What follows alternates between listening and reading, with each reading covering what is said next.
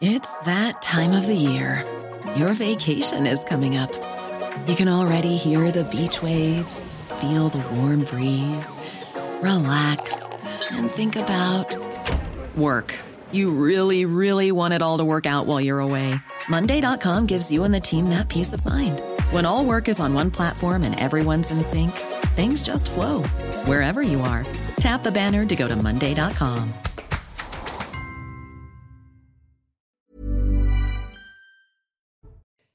Bonsoir à tous et bonsoir à toutes. Bienvenue dans Punchline ce soir sur CNews. Pas de surprise, à quelques heures de l'allocution d'Emmanuel Macron, les Français n'attendent rien de la prise de parole présidentielle, alors que la loi sur la réforme des retraites a été adoptée et désormais promulguée au journal officiel. On vous a posé la question quand même sur le compte Twitter de CNews. Pensez-vous que cette intervention peut éteindre la colère? La réponse est écrasante, non à 94%. On va en débattre ce soir. On reviendra aussi sur euh, ces images saisissantes d'un rodéo urbain en plein centre commercial. À Échirol, c'est dans le banlieue de Grenoble, des délinquants qui n'ont plus peur de rien et surtout pas de faire des blessés. Un reportage dans un instant. Voilà pour les grandes lignes de nos débats. Ce sera juste après le rappel des titres de l'actualité de 17h avec Mathieu Devez. C'est parti.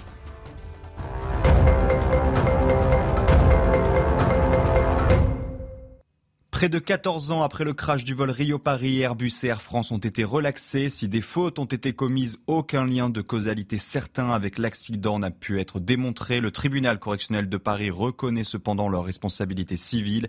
Les proches des victimes se disent écœurés. Airbus et Air France étaient poursuivis pour homicides involontaires après le crash en 2009 du vol Rio-Paris.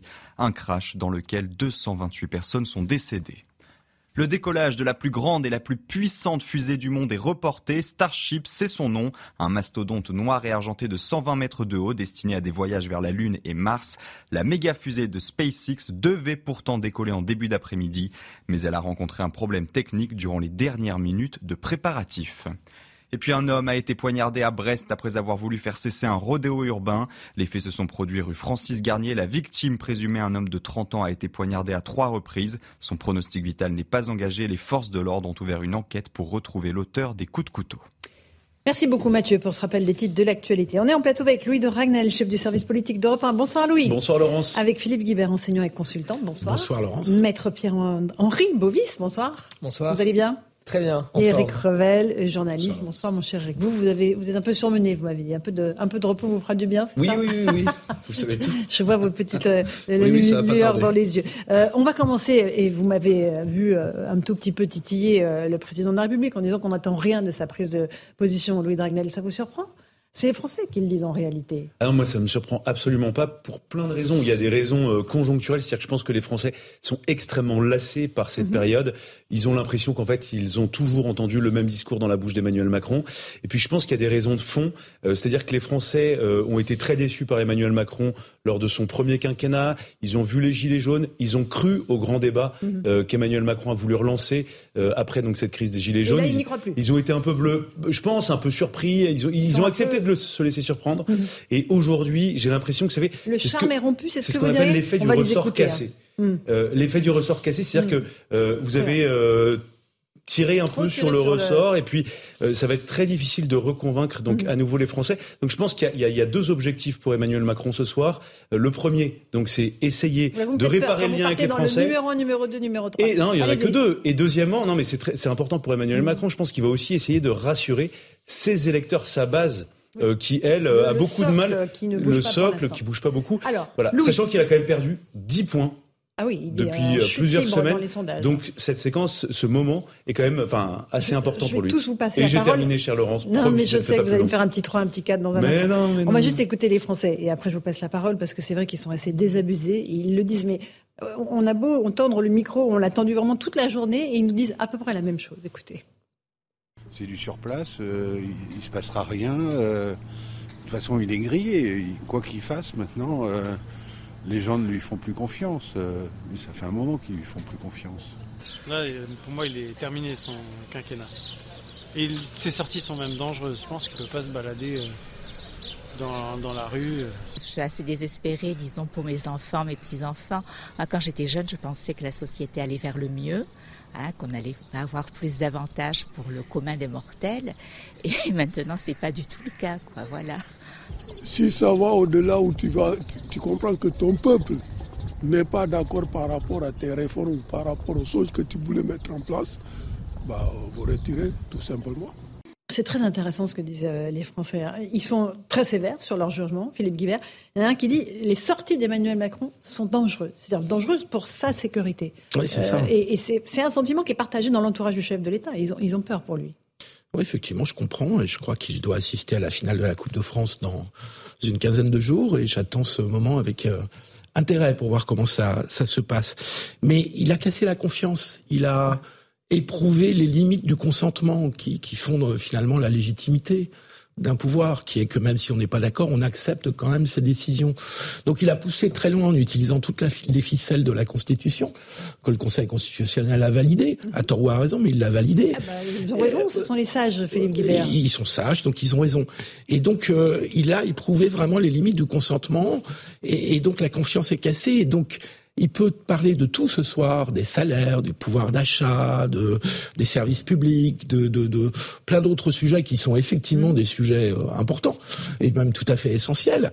Euh, Ça n'empêchera pas qu'il y a quelque chose de cassé, qu'il n'a pas voulu, il n'a pas voulu résoudre cette crise de confiance. Mm-hmm. Mm-hmm. Et donc il a fait une croix dessus, il n'a pas voulu prendre sa perte, il n'a pas eu le panache d'aller au vote sur une réforme qu'il savait profondément contester. Et ça, c'est le péché originel. Eric Revel, il y a aussi une dame qui disait euh, on, pensait dans, notre société que on irait vers le mieux. C'est plus le cas. Et c'est vrai qu'aujourd'hui, les parents sont inquiets pour l'avenir de leurs enfants. Ils disent moi, je ne vais pas vivre mieux, mais pire encore, mes enfants vont moins bien vivre que moi. Oui, c'est ça. C'est, euh, c'est-à-dire que euh, les pauvres sont encore plus pauvres. Maintenant, ce sont les classes moyennes en France qui sont qui sont touchées. Et au-delà de la la dégradation du niveau de vie des classes moyennes, il y a aussi euh, une inquiétude qui naît et euh, qu'on sent très fortement, c'est l'inquiétude pour ses propres enfants. C'est-à-dire qu'il y a des classes moyennes qui sont en difficulté sur les questions de pouvoir d'achat. Et ces classes moyennes qui espèrent, euh, et c'est vrai pour n'importe quel parent, forcément, qui espèrent un meilleur sort pour leurs enfants, sont obligés de faire le constat que ça paraît difficile parce que la société française semble boucher. Alors c'est pas seulement conjoncturel à cause sans doute du niveau de, de, de l'inflation. Vous avez plein de, de jeunes qui ont comme projet de quitter euh, la France, euh, formés ou pas formés, avec des métiers intellectuels ou des métiers manuels, parce qu'ils ont l'impression que ce pays appartient définitivement à la vieille Europe et qu'il est corseté dans un espèce de, de, de magma dont on n'arrive pas à sortir, et dont Emmanuel Macron, là, aujourd'hui incarne. Le président de la Startup Nation. Alors oui, alors moi, vous connaissez ma punchline, hein, il nous avait promis une Startup Nation, son quinquennat va se terminer en TPE, en toute petite entreprise. Mhm. Vous voyez, c'est un, un, peu dur, mais c'est ça, c'est-à-dire qu'il il avait suscité énormément d'espoir, de mhm. modernité, et là on s'aperçoit que l'impasse est totale. Le soufflet est retombé. Euh, Maître Bovis. La, la, vraie difficulté de, de, la rupture de confiance qu'il peut y avoir, c'est que l'opposition en joue beaucoup et on délégitime les institutions. C'est-à-dire que le, Conseil constitutionnel aujourd'hui est vu, alors certes, à une époque on l'appelait hein, le, chien de garde de l'exécutif, mais aujourd'hui le Conseil constitutionnel est vu comme une sorte de bras armé de l'État et qui répond à l'exécutif et qui, euh, par euh, euh, copinage, rend des décisions en faveur du président Macron. Je mais pas vous laisser dire ça parce que vous savez parfaitement, vous êtes un juriste. Exactement. Mais certains membres ont été nommés par Emmanuel Macron et ses proches, d'autres par François Hollande, d'autres par Claude Barthelone. Donc ils sont neuf. Et, beaucoup par Gérard Larcher. Et, trois par Gérard Larcher. Non, non, mais je, dis, je, dis, ça, en, si vous voulez, en réponse à, à, des propos qui ont pu être tenus par l'opposition. Je pense à Jean-Luc Mélenchon, je, je pense à mhm. Sandrine Rousseau, etc. Et c'est ce manque de confiance qui fait qu'aujourd'hui on délégitime les institutions qui n'ont pas à l'être. Voilà, c'est mon propos. Hein. Le Conseil fait du droit. Le Conseil fait du droit. Qui pas, pas la politique. Mais dans l'esprit populaire aujourd'hui, lorsque on lit les réseaux sociaux, on a tendance à voir que ces institutions qui pourtant représentent le droit, qui pourtant représentent la neutralité, l'impartialité, répondent, répondraient à l'exécutif. Et c'est là tout le danger, si vous voulez. Et, donc ça, ça, ça, ça, intervient du fait de cette rupture de confiance qu'il peut y avoir entre le chef de l'État et la population. Et, c'est peut-être très dangereux pour la démocratie. Vous avez raison. Un tout petit mot, Philippe Guibert, on a Oui, mais le, le, vous avez raison de souligner ce point parce que le droit strict euh, ne suffit jamais à gouverner. Il faut toujours une légitimité politique. Et d'utiliser toutes les ficelles de droit, quand bien même c'est parfaitement constitutionnel, ça ne suffit jamais. Et je trouve que c'est du coup Emmanuel Macron qui a un peu fragilisé l'adhésion qu'on peut avoir aux institutions en procédant ainsi. Mmh, mmh. Il aurait pu avoir le panache de redécider un vote par l'article 10 alinéa 2, par Vous exemple. bien le mot panache hein, aujourd'hui, Philippe Guibert. Hein. Je le répète plusieurs fois. Panache, euh, voilà. Euh, mais, mais, je trouve que c'est important quand on est chef d'État. L'exercice du pouvoir n'aide pas forcément... Ce n'est pas qu'un exercice de panache, mais quand on n'a jamais de panache, c'est un peu embêtant. Mais voyons, en revanche, oui, mais il y en a d'autres hommes politiques qui n'ont pas toujours une panache aussi. Je vous l'accorde. je vous Hein l'accorde. on est bien d'accord. sur, sur les attentes, sur les attentes du discours de- du président, moi j'espère attendre des grandes annonces parce qu'aujourd'hui on a eu la réforme des retraites. Vous y j'espère- vraiment? Non, moi j'espère pas les grandes annonces sur la réforme des retraites, mais j'attends à ce qu'il y ait des grandes réformes à venir sur des sujets que, on- de- que tout le monde attend. Mm. La, la santé, l'éducation, la, la sécurité, on va en parler là sur ce plateau. Donc c'est-à-dire des grands sujets qui concernent au- au- aussi l'ensemble de la avec population. Les mêmes mots que par le passé, euh, euh, les Français qui en ont marre ou qui sont euh, très déçus d'Emmanuel Macron, s'ils entendent on va accélérer les réformes, Ben oui, c'est absolument pas ce qu'ils veulent entendre. Aujourd'hui, Mais bien sûr. aujourd'hui, il y, a- il y a des besoins de protection qui sont immenses. Il y a besoin aussi euh, de de- d'avoir un exécutif qui dit voilà, on- ça, on va vraiment le faire très concrètement et ça va se passer, ça va se produire à côté de chez vous. Et, et si on revient à des discours très incantatoires avec euh, des exposés de grandes valeurs, euh, alors c'est, ça peut être très beau, très voilà, mais mais mais vous ne toucherez pas les Français. Je pense qu'il faut vraiment que Emmanuel Macron mette en, mette en pratique l'humilité qu'il euh, proclame. Non, mais à chaque Ah fois il oui dit on va faire ça de Vous manière humble et tout ça. pro- Mais non, mais il le dit souvent. Les gens ont besoin de considération. On va faire ça avec euh, beaucoup d'humilité. Il faut en fait le mettre en pratique et ensuite beaucoup faut du très très Ouais, concret. Il Faut du voilà, faut du très très concret. En fait, et il faut, Louis, voilà. Et du- oui, et du l'exercice, est impossible parce qu'il doit à la fois Allez, apaiser et accélérer. Il doit apaiser et accélérer. Bah, les deux sont antinomiques, c'est-à-dire apaiser par rapport à la ferme des retraites et accélérer sur les réformes. Comment est-ce que vous voulez que l'accélération apaise Moi, Mais non, pas. mais, mais Bah, oui, c'est mais ce qu'il va dire. Mais cher Eric, accélérer sur les réformes, en fait, ça c'est des mots parce qu'en fait, on sait très bien que dans les faits, majorité. la majorité, il n'a pas la majorité absolue. Oui, mais sur Il la a- loi il travail, avait demandé sur la à loi sa première travail, il ministre peut d'élargir peut-être la majorité. des choses. Il n'y a pas un après. plus aujourd'hui. Et, et donc, globalement, il est face à une impasse politique. Les Français l'ont très bien compris. Et donc, s'il essaye de montrer que euh, tout va bien et qu'en fait, c'est une toute petite crise qu'on vient de surmonter, eh bien, les, les Français, eux, savent que c'est faux. Donc, il faut aussi que Emmanuel Macron montre qu'il a pris conscience du fait que euh, Alors, la situation dans laquelle il est, elle est 94% très politique, là je, je nuancerai, puisque on disait depuis plusieurs semaines, plusieurs mois qu'il était dans une impasse politique, pour autant la forme de retraite, il l'a fait passer. Donc si vous voulez, politiquement, s'il veut, 49 s'il veut utilisables lancer, il peut le faire. jusqu'à la fin de l'année. Plus de 49.3 utilisables. Et là, la réforme des retraites, il voulait la faire passer vrai, par le vote et ça n'a pas fonctionné. Il lui reste pas Bah un non, petit parce 49 que Elisabeth comme quoi Borne a dit qu'elle ne voulait pas s'en Ah oui, servir. non, mais, non, mais il Oui. lui en reste un, donc. Théoriquement, oui, Bah, mais légalement. oui. Légalement, oui, lui S'ils nous disent quelque chose, Mais la première ministre s'est engagée à ne pas le faire. Alors Oui, après, oui, euh, bon. sauf à penser que. Les promesses n'engagent que. Que ceux Bon, qui les moi, croient. Voilà, j'ai- voilà. J'écoute quand même. Allez. Je suis un peu crédule encore, vous savez, Laurence. Encore À votre oui, âge, mais Louis, il oui, faut vous soigner. J'y crois, j'y crois. oui. Juste avant, j'aimerais qu'on parle, parce moi, ce sont des images qui m'ont vraiment heurté. Ils se, sont déroulés dans un centre commercial euh, à Échirol, euh, en Isère, tout près de Grenoble, euh, avec des, un rodéo urbain directement dans le centre commercial. C'est su- su- surréaliste. On va regarder les explications d'Alexis Vallée, puis je vais vous passer la parole ensuite. En plein centre commercial à Échirol dans l'Isère, rien ne semble arrêter ces rodéos. Cette vidéo diffusée sur les réseaux sociaux a pour but d'illustrer un clip de musique. Tout rodéo est très dangereux, et encore plus quand on se permet d'aller dans un centre commercial et traverser la foule comme ça. Ils sont pas inquiétés. Je rappelle que c'est un lieu privé, donc euh, la sécurité ne- n'était pas présente. Ils sont pas, ils sont- à aucun moment ils sont inquiétés. Donc, euh, et de ce moment-là, ben, ils n'hésitent pas à traverser et puis à repartir comme, euh, comme si rien ne s'était passé.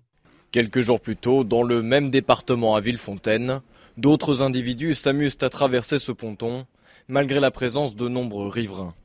Les rodéos sauvages, un fléau contre lequel luttent les forces de l'ordre.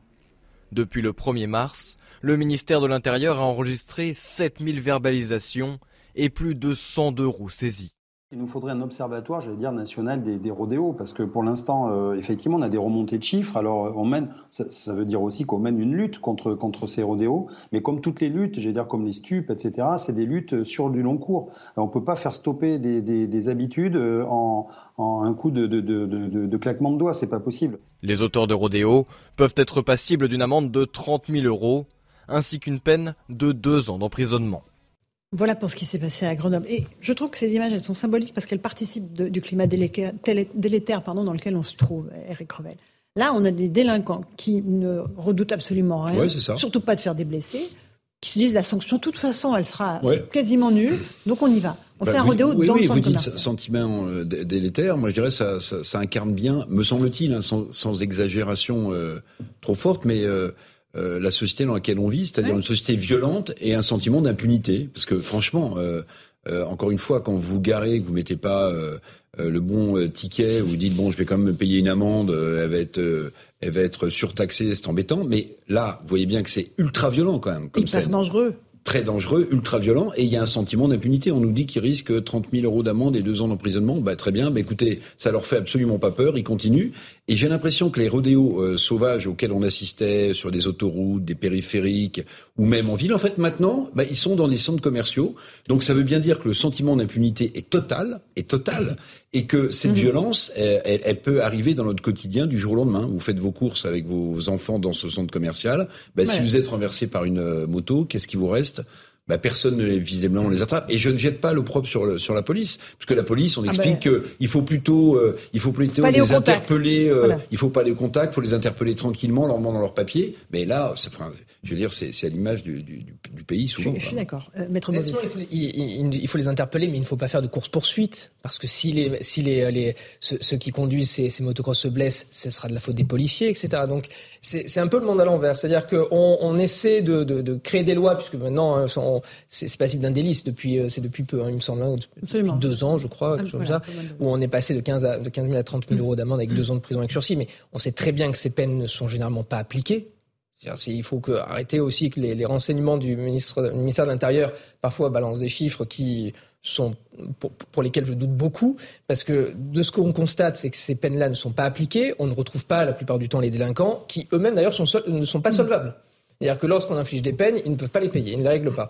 Donc effectivement, il faut essayer, pour, les, pour endiguer ce problème, de, de modifier, à mon avis, le cadre législatif pour permettre soit une course-poursuite et d'ailleurs, il y a pas mal de syndicats de policiers qui, euh, qui demandaient hein, ce, cette réforme, puisqu'il faut savoir qu'en Angleterre, par exemple, c'est tout à fait possible. Oui, mais ils veulent pas aller. Alors, en Angleterre, ils vont au contact. Ils, vont peuvent faire tomber le motard, ce que veulent pas les policiers français. Exactement. Ils ne le réclament pas. Il y, a un, il y, a un, débat là-dessus, mais en tout cas, ce qui est sûr, c'est que le, ce, cette espèce de flou législatif qui fait qu'aujourd'hui, ceux qui conduisent ces motocross ne peuvent pas être interceptés, euh, le, rend ces, ces, individus dans une impunité totale. Voilà. Et c'est un sentiment, euh, c'est un sentiment qui, qui, euh, qui aujourd'hui s'aggrave. Et, et, et, ça participe aussi, vous pensez, Louis, de, de cette espèce de défiance des Français en disant de toute façon, les, les, les gens honnêtes qui bossent, bah, ils en prennent plein la tête. Et, ceux qui sortent du chemin, c'est pas grave. Et ça participe à la fois à un phénomène de lassitude, parce qu'en fait, ces scènes, hélas, ne sont pas nouvelles. Ça participe aussi à un phénomène de, un sentiment de révolte, avec ce côté totalement injuste. Effectivement, il y a des gens qui payent leurs impôts, qui bossent, qui essayent de transmettre après à leurs enfants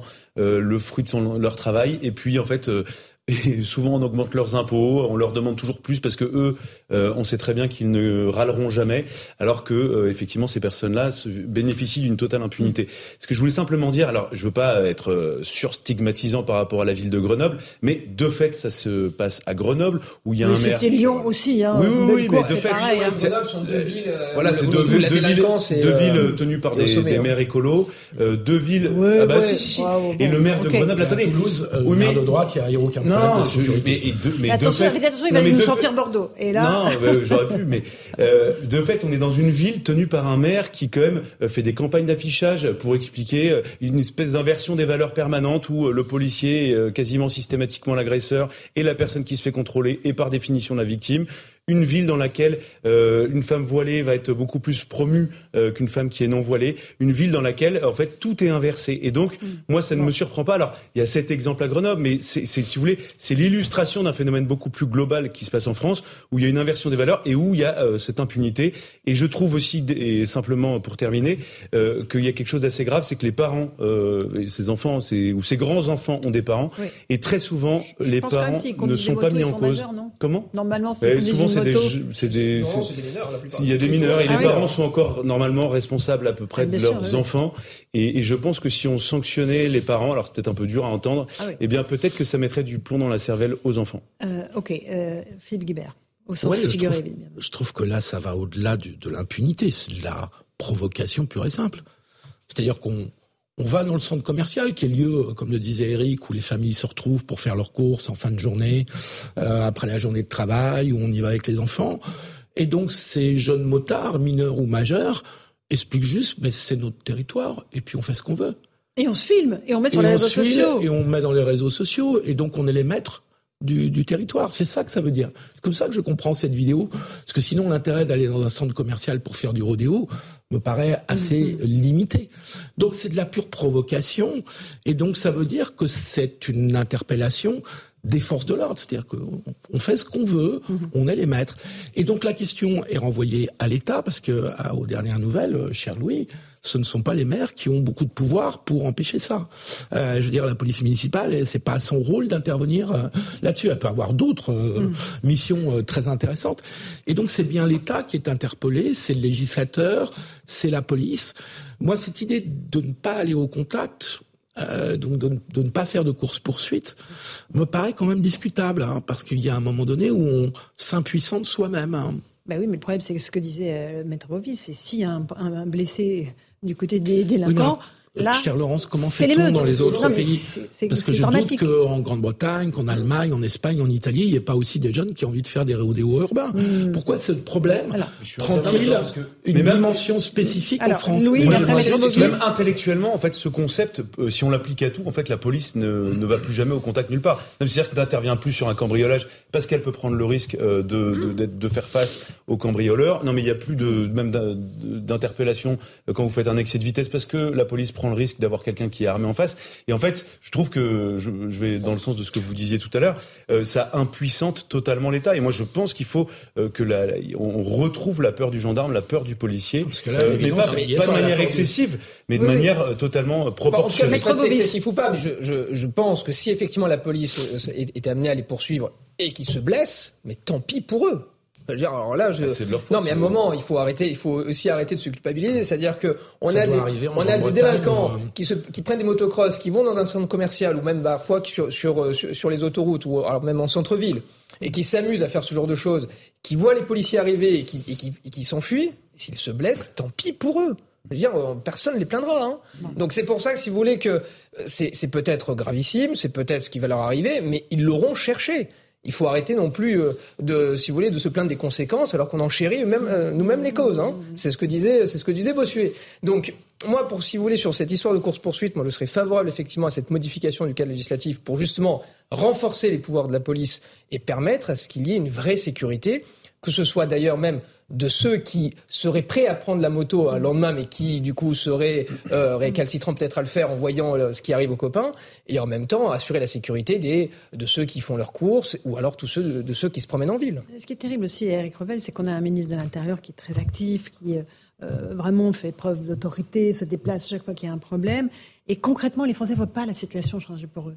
La sécurité, l'insécurité, elle est, elle est permanente pour eux. Ça aussi, que- ça fait partie de ce décalage. que- oui, mais parce que je pense qu'il y a une montée de la violence en fait dans le pays qu'il faut regarder en face. Euh, ça, euh, les, les rodéos sauvages dans un centre commercial, pour moi, c'est le symptôme d'une montée de la violence. Donc en réalité, euh, oui, vous avez raison. Darmanin, il, il, il promet quand il peut des compagnies de CRS qui restent, qui restent pas. On a eu ce débat la semaine dernière à propos de Nice, vous savez, où le maire de Nice, euh, Christian Estrosi, estimait que la compagnie CRS 8, je crois, faisait du tourisme sur la côte d'Azur. Bon, je pense qu'il est peut-être revenu un peu sur ses propos, mais vous avez raison. On a l'impression que, alors Darmanin se déplace beaucoup, hein. Oui. Il se déplace beaucoup. il est, il est, il est en phase de communication de aussi.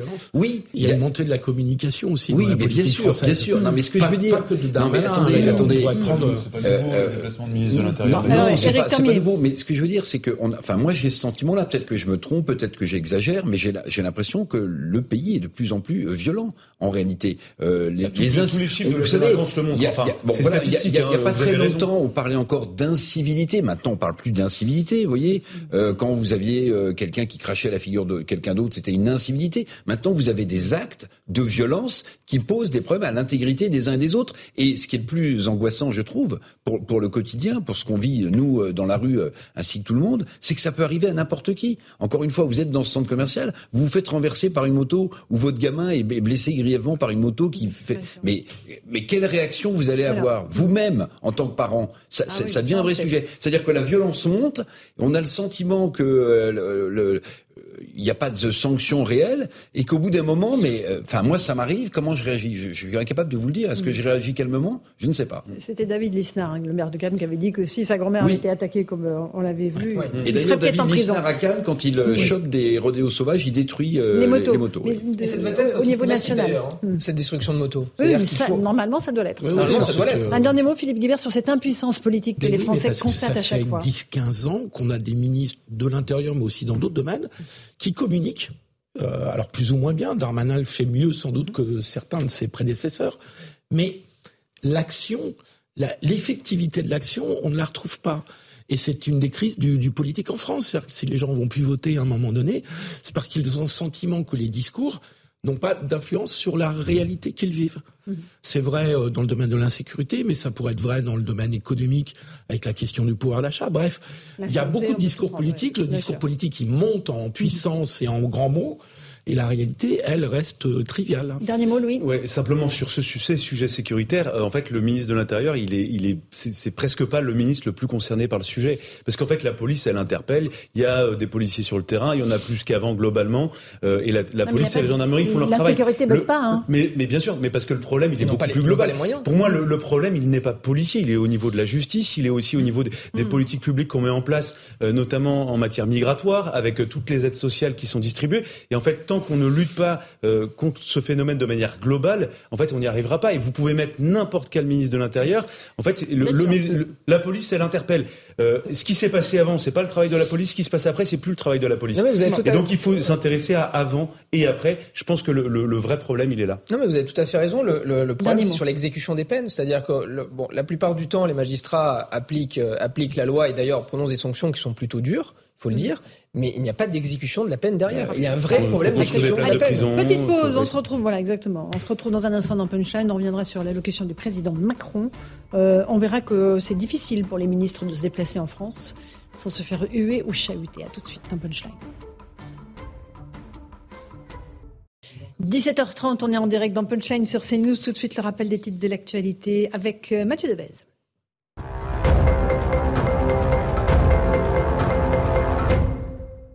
Emmanuel Macron s'adresse aux Français ce soir à 20h, une allocution d'une vingtaine de minutes que vous pourrez bien sûr suivre en direct sur CNews. Le chef de l'État tentera ainsi d'apaiser les tensions et de relancer son second quinquennat après la promulgation de la réforme des retraites. Pour les leaders de la gauche, il n'est pas question de tourner la page, ils n'attendent rien de l'allocution du président.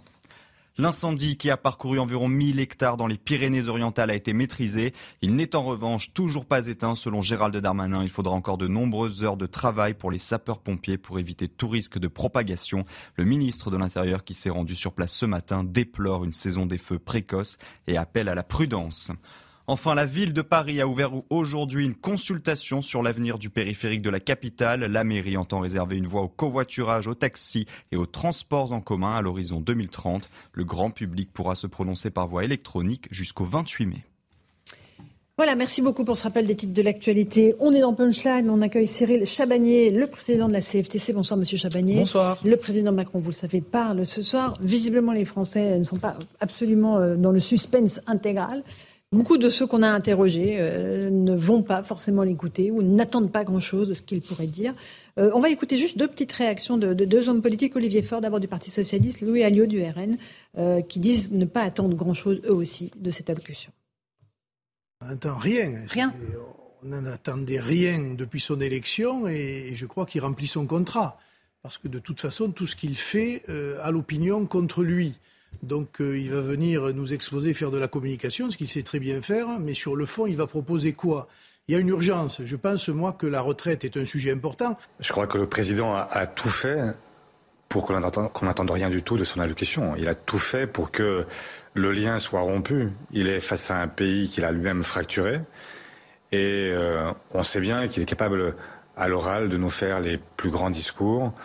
On se souvient de ses discours pendant la période du confinement, mais ce sont précisément ces femmes et ces hommes qu'il a lui-même euh, félicité, applaudi. Voilà pour ces réactions politiques. Monsieur Chabani, qu'est-ce que vous attendez du président à part rien?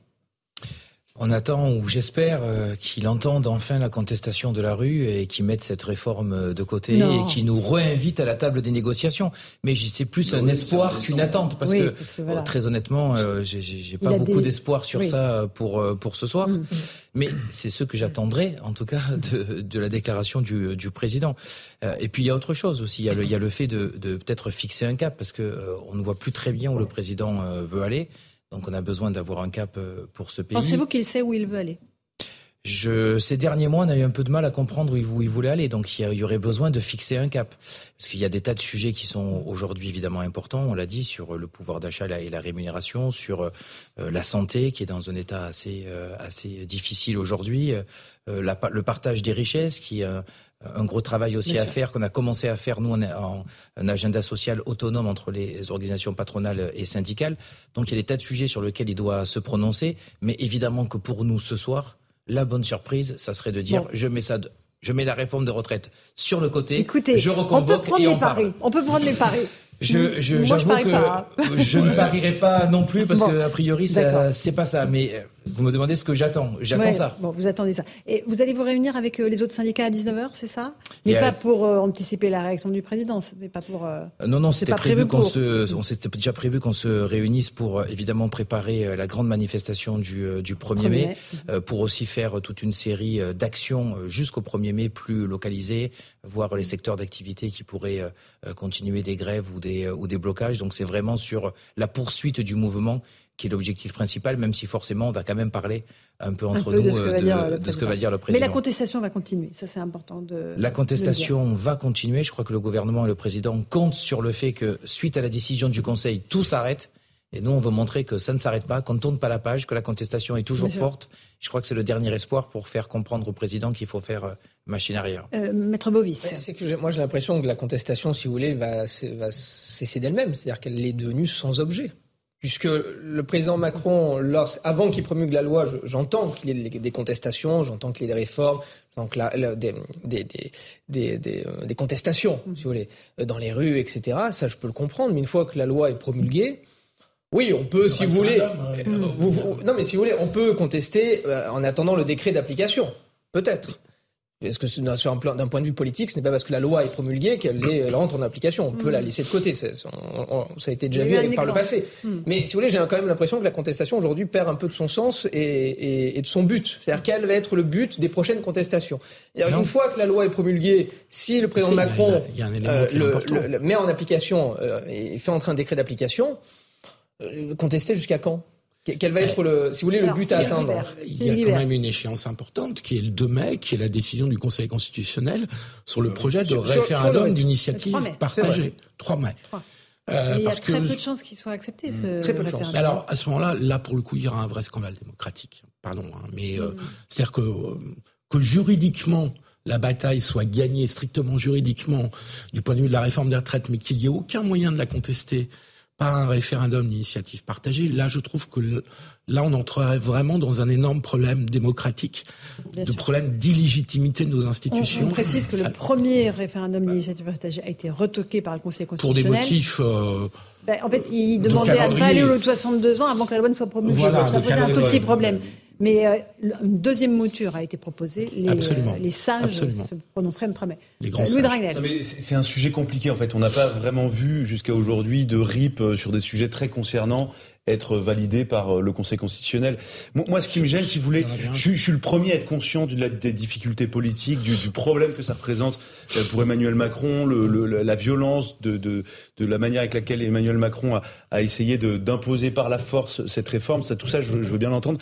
Mais ensuite, je trouve qu'il y a un système euh, qui fonctionne comme ça. Alors Emmanuel Macron se réfugie dans euh, la carcasse des institutions.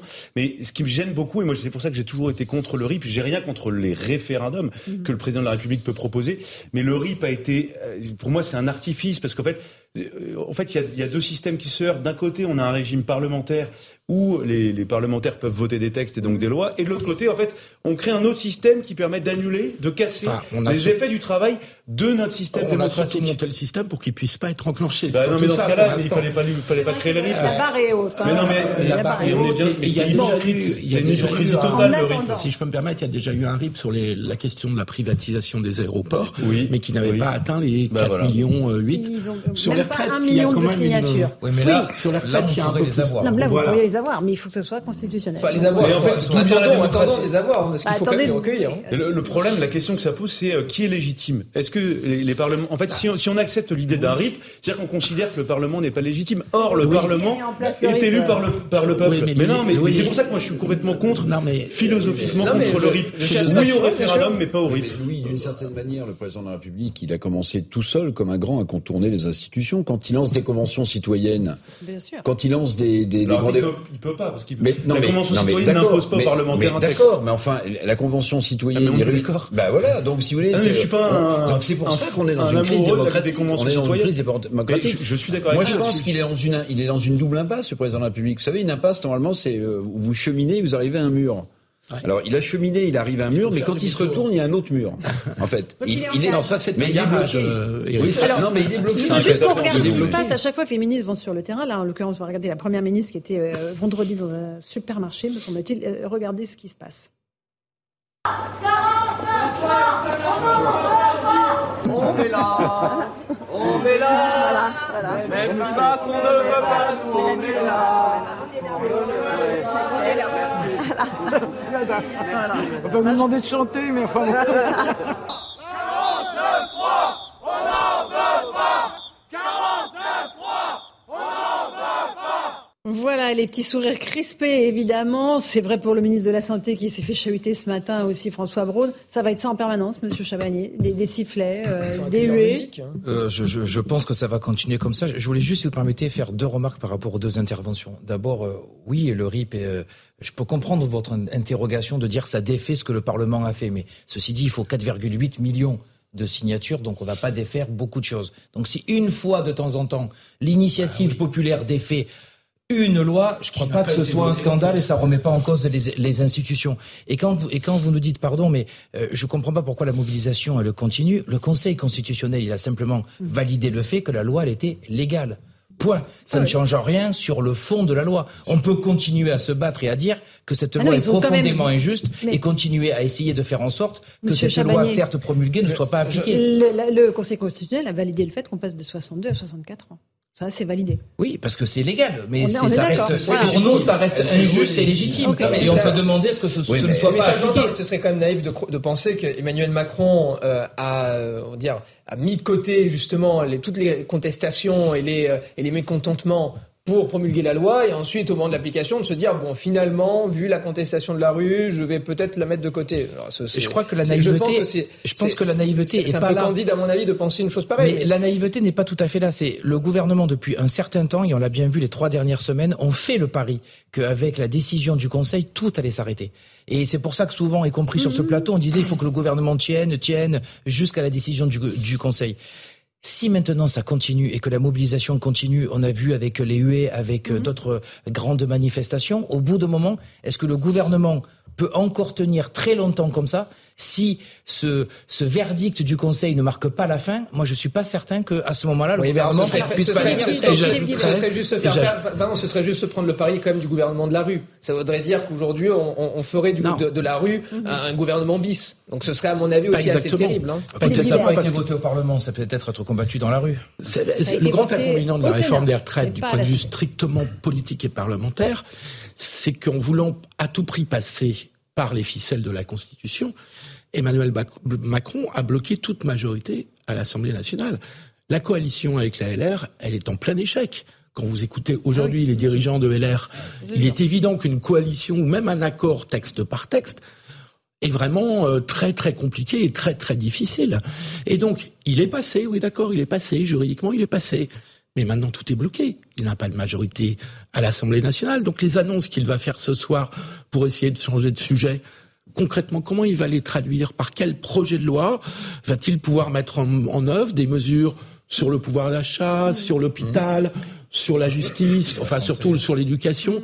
Comment il fait pour mais gouverner c'est- mais à mon Donc, avis- le blocage, juste ouais. pour terminer, le, blocage, peut-être une surprise. la, la Ah bon, contestation, La, la surprise. La transgression, l'esprit d'Emmanuel Macron en 2017, c'était vraiment le, les surprises, les choses inattendues. Et si, il y a peut-être 5% de chance, et si Emmanuel Macron renversait la table ce soir Elle, elle faisait le, la, chose complètement contre-intuitive, mais, on peut pas l'exclure par Non, principe. mais il y a des choses urgentes. Il y a des choses urgentes. D'abord, maître, pardonnez-moi, mais euh, c'est un grand risque pour les syndicats et pour le pays que de voir euh, maintenant des manifestations euh, spontanées, alors bon, euh, Il y a des chantonnantes, concerts de casseroles ce Bon, soir. à concert de 20 heures, casserole, hein. mais parfois qui peuvent être plus violentes, c'est-à-dire là les syndicats sont débordés, on assiste, imaginons, à des groupuscules de 100, 150 personnes qui sèment le chaos euh, à tour de rôle dans les villes. Euh, les gilets jaunes ont été violents, ils ont tenu des choses. Donc ça c'est le premier risque. Maintenant, ce que je pense, mais euh, je ne sais pas si ça s'appelle renverser la table, mon cher Louis, c'est que le président de la République quand même, il est dans une drôle de situation vis-à-vis de cette loi sur la réforme des retraites. 62, 64 ans d'accord. Ça, c'est le salé absolu. Hein. C'est le goût amer pour les syndicats et pour une majorité de Français. Mais tout le sucré a été retoqué. Tout le sucré a Mais été que- retoqué. c'est ça que je voulais, mais euh, mais c'est-à-dire que le- le- L'index senior. le Le CDI senior, senior. comment est-ce que vous, vous allez... Le pire, c'est la, le, la pénibilité. Avec, La le- pénibilité. avec Si vous de reconversion si vous Pour les pas, policiers si, et les soignants, entreprises ne sont pas Non, pour tout le monde. contraintes de, de garder leur, leur senior, qu'est-ce qui va se passer? C'est terrible. Ils vont être virés à Ça 55 peut ans avec, avec, La décision avec du la réforme de l'assurance chômage. Ils ont deux ans ou trois ans de chômage et ensuite ils basculent dans le RSA. Donc le président de la République ce soir, il est obligé de parler des seniors, il est obligé de parler de la pénibilité il et il est obligé de parler du pouvoir d'achat. vous savez ce qui peut arranger Emmanuel Macron, c'est c'est qu'en fait, donc le Conseil constitutionnel a retoqué les mesures que vous venez d'évoquer. Sauf que Emmanuel Macron a l'intention de les réintroduire dans le- une loi prochaine travail. loi travail. bien Oui, compris. et- Et, pour Emmanuel Macron, table. exactement, ça peut être un Mais, moyen enfin, de voyons. contraindre les syndicats à revenir à la table des négociations. Et, et je vais vous poser la question, Voilà. demain, Emmanuel Macron, ou après-demain, ou après le 1er mai, Après le délai de organise des consultations pour parler de CDI senior, d'emploi senior, euh, de- d'employabilité des seniors. Est-ce que vous dites non ou vous dites oui à son invitation? Mais on sera obligé d'y retourner euh, sur, ben ces, voilà. sur ces sujets-là, parce que les deux sujets principaux pour les retraites, c'est l'emploi des seniors et, Eh la oui. pénibilité. Eh oui. C'est les deux sujets cruciaux. Le reste, à la limite, ça a que peu d'importance. Ah bah, Donc, 62, donc, 64, Ça donc, presque Emmanuel Macron tactiquement. Tactiquement, de ça arrange presque Emmanuel euh, Macron. Allez-y, monsieur Chabani. Non, non, mais ça arrange presque Emmanuel Macron et je vous suis euh, sur ça complètement, Louis. Mais euh, euh, pour nous, euh, et c'est pour ça que je dis, on fait pas ce pari-là de. Il faudra bien qu'on parle de ces sujets-là, mais nous, on fait un préalable en disant si vous voulez qu'on parle de ces sujets-là, avant tout, vous mettez en retrait ce- cette loi.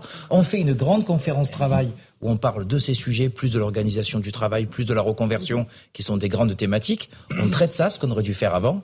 Et juste derrière, on traite du financement. On fait une grande conférence du financement. Je vous rappelle que c'était prévu, ça a été annulé parce qu'au moment où ça devait commencer, dix jours avant, il y a eu la crise de la Covid-19. Conférence travail, conférence financement, mais c'était le moyen idéal de faire une vraie ré- réforme des retraites efficace et juste. Et je suis certain qu'en fonctionnant comme ça, le président et le gouvernement pouvaient trouver une majorité, je ne sais pas au Parlement, mais Ah peut-être, mais en tout cas une majorité, peut-être une majorité ou en tout cas certaines organisations syndicales qui auraient pu aller dans ce sens avec eux. Je vois le pas, seul- par je vois exemple, pas comment- malheureusement ils n'ont pas fait comme avant. Je vois pas comment- met de je vois côté pas la réforme comment- des retraites, euh, s'il met de côté Cette la réforme, hein. cette réforme, cette réforme des retraites, un, il perd son socle, et deux, c'est quand même la faillite de l'État. Je veux dire, le, le président Mais- qui a poussé sur cette réforme est allé contre justement la rue, a promulgué la loi qui, du coup, ensuite la mettrait de côté et ne prendrait pas de décret d'application, ce serait vraiment la faillite de l'État et de l'autorité. Et en plus, il perdrait son socle. Donc ce serait la double Je suis peine. pas certain qu'électoralement il serait grandement perdant de faire machine arrière aujourd'hui. En tout cas, il qu'il a serait de toute républicain façon, Pardon, il a de toute façon un problème. C'est que tout ce que vous avez dit sur éventuellement revenir dans un autre projet de loi en reprenant les dispositions censurées par le Conseil constitutionnel, ça ne lui donne absolument pas une majorité à l'Assemblée nationale.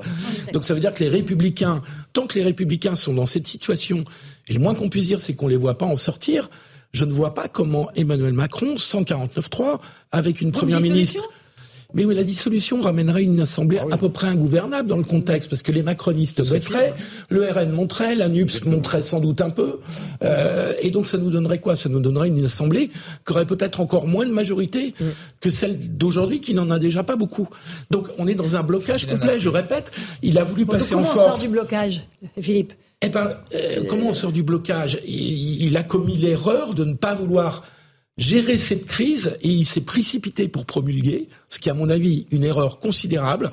C'est presque une erreur, j'allais dire, d'arrogance et de volonté de clore un débat qu'il ne fallait pas clore. C'est ça que le président n'a pas compris.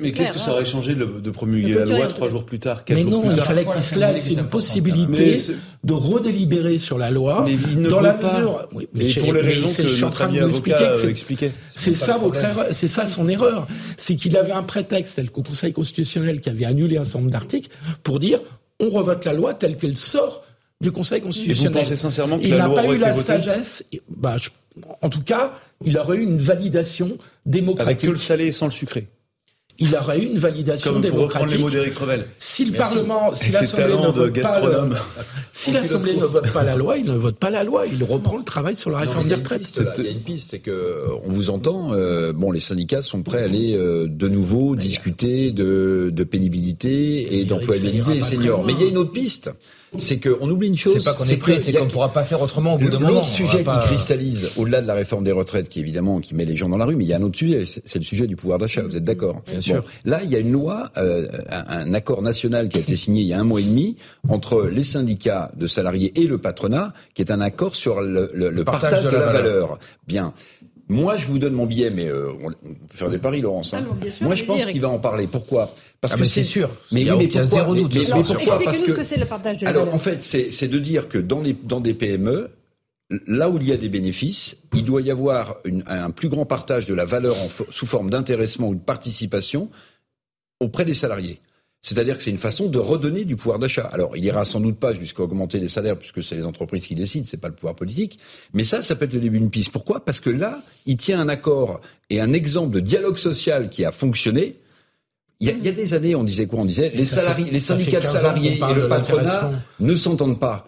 Aujourd'hui, tout est tout est déporté. En fait, le dialogue social, il est rompu. Pourquoi Il est rompu? Entre l'exécutif et les, et les syndicats. Oui, parce que je crois que entre le patronat et les syndicats, on a quand même réussi à faire un accord national interprofessionnel mais, mais, mais sur vous, le télétravail, sur le partage de la valeur, sur la transition écologique qu'on est en train de faire. C'est super important. Fonctionne. Donc en fait, le paritarisme fonctionne dans ce pays. C'est le dialogue social entre l'exécutif et euh, les, les, syndicats sociaux. et les partenaires sociaux qui ne fonctionnent pas. Et cet accord-là, à mon avis, mais Eric, concrètement, il veut dire quoi cet accord et Parce ben, que c'est l'intéressement et, ben, et, la participation, tout le monde est pour. Non, non, non, non. Ça fait non, ça, ça concerne non, assez peu d'entreprises. Oui, qu'est-ce qui bah, se passe sur la feuille de paye des gens Eh bien, eh bien, cet surtout accord dans les toutes petites entreprises. surtout dans les toutes petites. Pour être transposé, différence. pour être transposé dans une loi, ça concerne les petites entreprises, alors qu'il ne faut pas toutes des bénéfices, évidemment. Ah oui. Et je- peut-être que cet accord, le président va dire qu'il va le transposer dans une loi travail qui engloberait aussi la, question euh, de l'employabilité des seniors. Et là, vous êtes obligé d'en discuter. Vous lui avez rédigé des fiches, Non. Eric, ou pas Bah, un petit peu, un petit peu, il a pas, rédigé un petit peu des fiches, mais c'est un vrai sujet puisque aujourd'hui, ce sont souvent les, ça, les salariés des grandes entreprises Pour qui sortir d'une crise, bénéficient de c'est ça. non, mais qui bénéficient de ça, qui en euh, plus bénéficient euh, souvent d'un comité d'entreprise, enfin un CSE aujourd'hui euh, parfois avantageux, qui bénéficient d'intéressement et de participation. C'est pas que c'est pas les gens les plus à plaindre, mais c'est surtout qu'on ne peut pas oublier toute une partie euh, de nos de nos salariés. Euh, la France, souvent, rappelez-vous, il y avait cette grande publicité que euh, les PME sont euh, et, la, et le premier employeur français, ce qui est la vérité. Et aujourd'hui, dans tous ces PME, souvent il y a pas beaucoup d'avantages avec le comité d'en- d'entreprise, parfois il n'existe même pas, et et il y a très peu de d'intéressement ou de participation qui sont mis en place, donc c'est une façon de faire euh, qui est intéressant. Après, c'est un premier pas hein, qu'on a fait. On n'a pas obtenu des choses non plus de mirobolantes, renouer le dialogue. mais c'était important de C'est un peu cheap pour sortir de la crise non, mais mais mais c'était très important que le, mais que le patronat contre, et les hein. syndicats montrent, montrent qu'ils sont capables de discuter Exactement. et, et d'enclencher le pas sur un meilleur partage de la valeur et partage Vous des savez, il y a richesses. un autre exemple qui a Il y très a bien encore quelques années, le patronat ne pouvait même pas évoquer ce sujet-là. Donc aujourd'hui, signer quelque chose, c'est un premier, juste, Mais- un premier geste qui est Si me essentiel. je fais juste une petite parenthèse pour vous montrer comment le paritarisme fonctionne euh, à à bas bruit dans ce pays. Euh, La, la gestion des, des caisses de retraite à Gircarco, c'est euh, c'est un, un succès total en- entre les, les- les c'est syndicats de salariés Oui, et le vrai. patronat Tout français. Mais oui, vrai. mais voilà un autre exemple. On a l'impression que ça fonctionne pas le dialogue social en France, mais ça fonctionne pas entre l'exécutif Emmanuel Macron et les En syndicats fait, sur cette réforme des retraites. Il faut pas que le gouvernement s'en Mais, occupe. mais peut-être. Ça sur, sur lequel on a pris des décisions difficiles et pas toujours hyper populaires, parce qu'il y a eu des décisions Non. compliquées à prendre sur la GIR Carco. On les a pris en responsabilité, mais on a trouvé euh, des compromis et, euh, et c'est ça et qui vous manque aujourd'hui. parce que l'État voulait mettre la main sur le magot, hein, comme vous Oui. le savez. hein. Oui, mais là aussi, il y a eu, euh, il y a eu des choses qui, qui ont été aussi censurées par le Conseil, y compris, on avait pu annuler le passage Des euh, transferts des cotisations. des transferts des cotisations à l'URSSAF. l'URSSAF. Et là, hop, Oui. ça a aussi été annulé. Donc il y a des, il y a vraiment Oui, tout le ça- sucré, Bon, allez, Ah oui. continue. tout le sucré c'est intéressant parce que ça fonctionne. Sucré, salé. Quand même. On va évidemment continuer à, à parler de cette allocution d'Emmanuel Macron, même si les Français sont assez dubitatifs sur ce que pourrait bien leur dire à nouveau le président qui va s'adresser à eux. On vivra ça évidemment en direct sur CNews. Allez, à tout de suite. Dans un instant, on se retrouve dans Punchline sur CNews et sur Europe 1.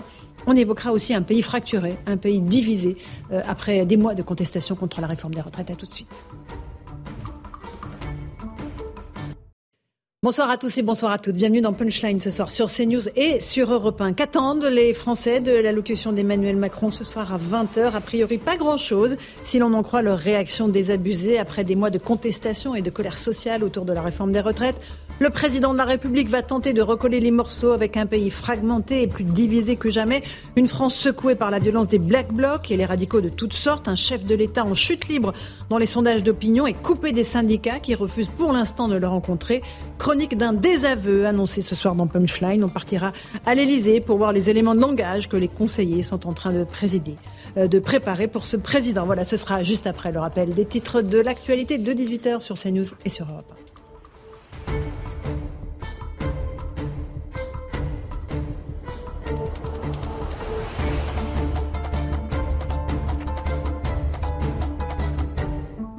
Il est 18h sur Europe 1 et sur CNews. Emmanuel Macron s'adresse donc aux Français ce soir euh, à 20h. Une allocution d'une vingtaine de minutes à peu près, trois jours après la promulgation express de la réforme des retraites. Le chef de l'État tentera de renouer le dialogue avec les Français et de donner un nouveau souffle à son second quinquennat qui paraît bien encalminé. Un militant de la CGT a été condamné à trois mois de prison avec sursis pour avoir jeté une bouteille contre les forces de l'ordre lors d'une manifestation à Strasbourg. L'homme d'une cinquantaine d'années avait été placé en détention provisoire en vue de son procès en comparution immédiate. L'interdiction de manifester pendant un an requise par la procureure n'a pas été retenue. Près de 14 ans après le crash du vol Rio-Paris, Airbus et Air France ont été relaxés par la justice. Le tribunal correctionnel de Paris reconnaît cependant leur responsabilité civile. Les proches des victimes se disent écœurés par cette décision. Écoutez leur avocat, maître Alain Jakubowicz. C'est un jugement qui est, difficilement compréhensible pour les familles. On parle de faute, on ne parle pas de faute. La responsabilité pénale est écartée. Vous avez vu comment, comment il a été énoncé, c'est le supplice chinois. C'est-à-dire qu'on reprend chacun des éléments juridiques, la faute, le dommage, le lien de causalité. Et même lorsqu'on énonce les fautes, il y a du pour, il y a du contre, on n'y comprend rien, et pour les familles de victimes, c'est c'est le supplice. L'incendie qui s'est déclaré hier dans les Pyrénées-Orientales a été maîtrisé par les sapeurs-pompiers. Près de 1000 hectares de forêt sont partis en fumée euh, entre les communes de Cerbère et de Bagnoul-sur-Mer. Gérald Darmanin s'est rendu sur place. On écoute le ministre de l'Intérieur. Euh, sachant que 9 feux sur 10 sont d'origine humaine, qu'ils soient volontaires ou involontaires, il est extrêmement important que chaque Française et chaque Français, quel que soit l'endroit où il se trouve, et notamment dans les zones où l'humidité est la plus importante, c'est-à-dire euh, singulièrement au sud de la Loire, d'avoir un comportement extrêmement responsable, ne pas jeter de mégots, ne pas faire de feu euh, dans les forêts, euh, éteindre euh, ses véhicules lorsque on est à l'arrêt. Voilà pour Gérald Darmanin. On termine avec le départ de la fusée Starship vers l'espace qui a été reportée en raison d'un problème technique. Cette fusée, la plus grande et la plus puissante du monde, devait décoller cet après-midi du Texas aux États-Unis. Nous prévoyons un minimum de 48 heures pour retenter le vol, a dit un employé de SpaceX et donc de Elon Musk. Voilà pour les grands titres de l'actualité. On est en plateau dans Punchline avec Louis de Ragnel, chef du service politique d'Europe 1. Bonsoir. Bonsoir Laurence. Avec Cyril Chabanier, bonsoir, président de la CFTC. Merci d'être avec nous. Le commissaire David Lebars, bonsoir, Bonsoir. commissaire, secrétaire général euh, SNPN UNSA. Nous sommes avec euh, un avocat, Pierre-Henri Bovis. Bonsoir, à vous. Et Eric Revel, journaliste. Qu'attendez-vous de l'allocution d'Emmanuel Macron? Pas grand-chose, nous répondent les Français à qui nous tendons notre micro. En tout cas, le président va tenter de renouer le dialogue. Explication de Maxime Lavandier et on en débat ensuite. Il s'agira de la première allocution télévisée du président depuis la crise née de la réforme des retraites. Emmanuel Macron devrait prendre la parole à 20h dans une logique d'apaisement pour faire le bilan des trois mois de crise selon le porte-parole du gouvernement. Une allocution qui, pour les Français, est loin d'être utile. On n'attend rien parce que, bah, en soi, il, il se rend pas compte de ce qu'il fait. Du coup, on peut s'attendre à rien de quelqu'un qui qui prend pas en compte notre avis. Qu'il y a un peu de reconnaissance, au moins qu'il fasse un peu semblant de dire voilà, on... j'ai conscience que ça soit comme ça dans la rue, mais c'est nécessaire. Enfin voilà, qu'il donne ses arguments. Ah, honnêtement, pas grand chose euh, vu ce qu'il nous a montré depuis le début, euh, c'est-à-dire une totale ignorance et un, même un mépris pour le peuple. J'attends rien du tout. De... Bah, j'attends rien du tout parce que les dés sont déjà donnés. Hein. Ça sera 64. Le chef de l'État devrait également se projeter et donner un cap pour les mois qui viennent, sans oublier pour autant les sujets du quotidien. L'inflation, la sécurité, les salaires ou encore l'école devraient être des thèmes abordés durant l'allocution du président. Ce dernier veut mettre toutes les forces politiques au travail avec les syndicats, alors que ceux-ci ont refusé la rencontre prévue à l'Elysée ce mardi. Voilà pour le jugement sévère des Français. Elodie Huchard, vous êtes sur place devant l'Elysée avec Jean-Laurent Constantini. Bonsoir à tous les deux. Euh, D'abord, est-ce que l'allocution sera longue et est-ce qu'on a des pistes euh, sur ce que va dire le président? Alors pour la durée, euh, Laurence, on nous annonçait en début de journée plutôt 20 minutes. Et là, lors de la réunion avec les piliers de la majorité, Emmanuel Macron aurait dit notamment à ses ministres qu'il comptait consacrer 10 à 15 minutes à cette allocution. Ça c'est pour euh, la forme. En ce qui concerne le fond, finalement, deux chapitres dans l'allocution. D'abord, il doit dresser le bilan de ces trois mois de crise avec évidemment une tentative d'apaisement de la part du chef de l'État. Il veut aussi montrer qu'il y a des dossiers qui ont avancé pendant cette période. Et puis surtout, Emmanuel Macron veut donner des perspectives. Alors comment en préparant notamment l'agenda législatif, en parlant des nouvelles priorités, de la nouvelle feuille de route du gouvernement. On se rappelle qu'il a mené beaucoup de concertations, que la Première ministre aussi en a fait beaucoup. On verra ce que le président retient. Et puis il devrait aussi se concentrer sur le fameux triptyque qu'il avait mis en avant lors de sa campagne, l'école, la santé, l'écologie. Il devrait parler de ce qui intéresse concrètement les Français, nous dit-on dans son entourage, notamment les salaires et puis la future loi travail, celle qui doit compléter la réforme des retraites. En revanche, il ne faut pas s'attendre, nous dit-on, à ce que le gouvernement, le président plutôt renverse la table ou bien fasse de grandes annonces. Et donc l'écueil à éviter pour lui, c'est de décevoir l'opposition comme il l'avait fait lors de sa dernière allocution au JT de 13h. Merci beaucoup Elodie Huchard et Jean-Laurent Constantini. Pas de surprise a priori donc dans ce que va dire le président, Monsieur Chabagnier, euh, la CFTC. Vous, vous rêvez encore qu'il dise je, je, retire la réforme des retraites. Je vous ai compris, français. Ben de moins en moins, c'est bien ça le problème. Mais on a toujours espoir, donc on va attendre avec impatience son discours de 20 h Mais malheureusement, et on l'a vu dans votre reportage, Enfin, c'est quand même dramatique d'avoir les Français qui nous disent, lorsqu'un président s'exprime, qu'on n'attend rien. Mhm. Enfin, rien que ça, déjà, ça devrait, je pense, interroger le président et la majorité. Euh, c'est une véritable difficulté. Donc, euh, je crois aujourd'hui que recréer le lien avec le président, s'il n'y a pas une mise en pause ou un retrait de cette réforme, je, ça va être quasi impossible. Enfin, ça va être tellement mhm. compliqué. Mhm. Je crois qu'il doit prendre conscience de ça. Louis Dragnel, euh, ça, va être compliqué pour le président. Hein. le fossé n'a jamais été aussi euh, profond entre les Français et lui. Absolument. Du coup, ce qui est compliqué par rapport à l'exercice de ce soir, c'est qu'il n'y aura pas d'avant et d'après. C'est-à-dire que soudainement, les Français vont pas se dire ah bah tout change euh, pour des raisons assez évidentes. C'est que Emmanuel Macron ne va pas retirer la réforme des retraites.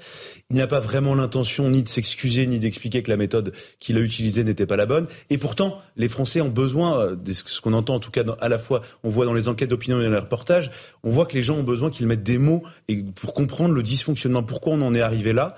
Euh, donc, je pense que ce sera assez et puis, euh, vous savez, il y avait les, conseillers d'Emmanuel Macron qui parlaient d'un éventuel acte 2 euh, du quinquennat, donc euh, cette volonté d'Emmanuel Macron de tourner la page. Le problème, c'est que vous ne pouvez pas tourner une page, vous ne pouvez pas passer à un acte 2 si, un, votre majorité ne change pas à l'Assemblée nationale, et si, deux, vous ne montrez pas un signe de changement. changement de direction. Euh, on sait par exemple, vous savez, on parlait de est-ce que du débat, est-ce que les républicains euh, vont pouvoir rejoindre euh, ou une partie des républicains vont pouvoir rejoindre Emmanuel Macron. La difficulté, c'est que Emmanuel Macron veut que les républicains le rejoignent, mais il leur propose ni portefeuille ministériel, ça compte quand même un petit peu, même si ça peut heurter certaines personnes, ni inflexion de son programme. Et donc en fait, s'il est le seul à demander aux autres de mm. bouger et que lui ne se remet pas en question, la situation restera inchangée. Et donc, en fait, le, pourrissement risque de continuer. Et il y a, je termine simplement d'un hein, mot, avec ce risque de pourrissement, et, avec certains conseillers qui se disent bon, on va essayer de tenir jusqu'à l'été, de faire le dos rond, on va essayer d'être très concret là, et en espérant que les vacances d'été euh, fassent un peu changer euh, la perception des Français à l'égard du président. Commissaire Lebar, est-ce que euh, vous craignez que le pourrissement que décrit Louis n'entraîne à nouveau des manifestations violentes, en tout cas pas dans les manifestants, mais en marge de ces manifestations ou des manifestations sauvages Ben voilà, ce qu'on craint nous le plus, hein, ce qui est le plus difficile à gérer, ce sont les, déambulations sauvages, hein, comme on les appelle. C'est-à-dire que le temps entre guillemets béni des manifestations organisées par les fédérations syndicales, on a vu ça s'était extrêmement bien passé. Il y a toujours des gens qui viennent s'y introduire pour semer le désordre, mais une fois qu'on a un interlocuteur, qu'on définit des trajets et qu'on a des gens avec qui on peut discuter, les choses se passent bien. Là où ça se passe moins bien, c'est quand la colère prend le dessus sur l'organisation, qu'il y a des gens qui organisent des manifestations sans les organiser, sans les assumer, y mmh. compris d'ailleurs dans la classe politique, hein, de certains élus qui soufflent à, à l'idée, si certains ne l'avaient pas tout seul, d'aller euh, semer le chaos ici ou là. Donc ça, c'est beaucoup plus difficile pour nous. Donc si ça, ça devait s'enliser, ben, ce sera effectivement ce qu'il y a de plus compliqué. On l'a vu, hein, il y a eu des soirées difficiles euh, derrière des groupes hostiles. Mmh. Maintenant, il faut être aussi optimiste. Euh, on voit, alors c'est pas un jugement de valeur, mais on voit aussi une sorte d'essoufflement de, de, la présence sur la voie publique. Tant mieux pour les policiers qui sont extrêmement sollicités. Si ça peut mmh. baisser un peu, ça fera quand même prendre un peu de recul pour les forces de l'ordre qui ont été mises à contribution de façon intensive. De manifestations, de concerts de casseroles. Euh, blackout, euh, Eric Revel, certains Français disent on coupe l'électricité ce soir à 20h, comme ça on, ne l'écoute pas. Il y a un désamour profond entre le président et ses concitoyens. Ben oui, parce que en réalité, euh, le président de la République, c'est, euh, il est élu, donc, euh, mais il, il, a une forme de fusible en fait. Sa, première ministre ne joue pas ce rôle-là. D'ailleurs, ça fait un bout de temps que le, le locataire de Matignon n'est pas le chef ou la chef d'une majorité politique, et ça, évidemment, c'est extrêmement fragile. C'est-à-dire qu'Elisabeth Borne, c'est une technicienne avec le talent qu'on lui connaît, mais elle ne représente rien à l'Assemblée nationale. Donc en fait, le président de la République, il s'est mis lui-même en mmh. première ligne, et aujourd'hui, il a tous les désavantages. Euh, si je devais résumer, je dirais c'est l'enlisé de l'Élysée, euh, Emmanuel Macron aujourd'hui. Il est enlisé. Il est enlisé. mais non, mais il est enlisé. C'est-à-dire que de quelque endroit d'où on se tourne, on et se dit isolé. mais et, et, il semble isolé. Euh, il semble isolé. Mm. Et non mais non mais c'est assez c'est assez catastrophique parce qu'on a besoin comme de réformes de ce pays, on a besoin que l'agenda avance et on a l'impression qu'il est euh, dans une impuissance totale. Alors j'espère simplement que les, Français hmm. vont pas avoir la perception qu'il fait montre d'arrogance ce soir. Vous voyez, s'ils ah pouvaient gommer ce, défaut euh, dans le ton et dans l'attitude, ce serait déjà pas mal. Maintenant, les annonces. Un tout petit mot de Maître Boris. Euh, non, les Français n'attendent pas grand-chose. Ils seront pas déçus au moins. Au moins, ils ne seront pas déçus. effectivement, c'est le, grand, c'est le grand soulagement. Non, mais le, le, le grand risque, c'est effectivement, c'est encore de tomber dans l'arrogance, c'est ce que disait Eric euh, Revel. Le, je, ne pense pas que le mécontentement soit uniquement dû à la réforme des retraites. Évidemment, il y a une forme de contestation, mais c'était déjà le cas lorsqu'on passait de 60 à 62. Mais je pense que c'est un ras-le-bol général euh, d'un certain ton péremptoire, d'un ton un peu hautain qu'il a pu avoir hein, lors de déclarations, d'ailleurs même spontanées dans la rue, lorsqu'il euh, conseillait de traverser la rue pour trouver un boulot, lorsqu'il conseillait de, bah, de s'acheter un costume si on ne voulait plus être en t-shirt, etc. Bon, ce genre de, de, petites phrases qui ont agacé ci et là, et ça a été un, un cumul qui aujourd'hui euh, fait exploser la marmite. Oui, espérons qu'elle n'explose pas en tout cas, euh, et on pense aux forces de l'ordre. Petite pause, on se retrouve dans un instant en punchline sur CNews et sur Europe 1. Euh, on reviendra sur ce qui peut se passer après euh, l'allocution d'Emmanuel Macron. À tout de suite.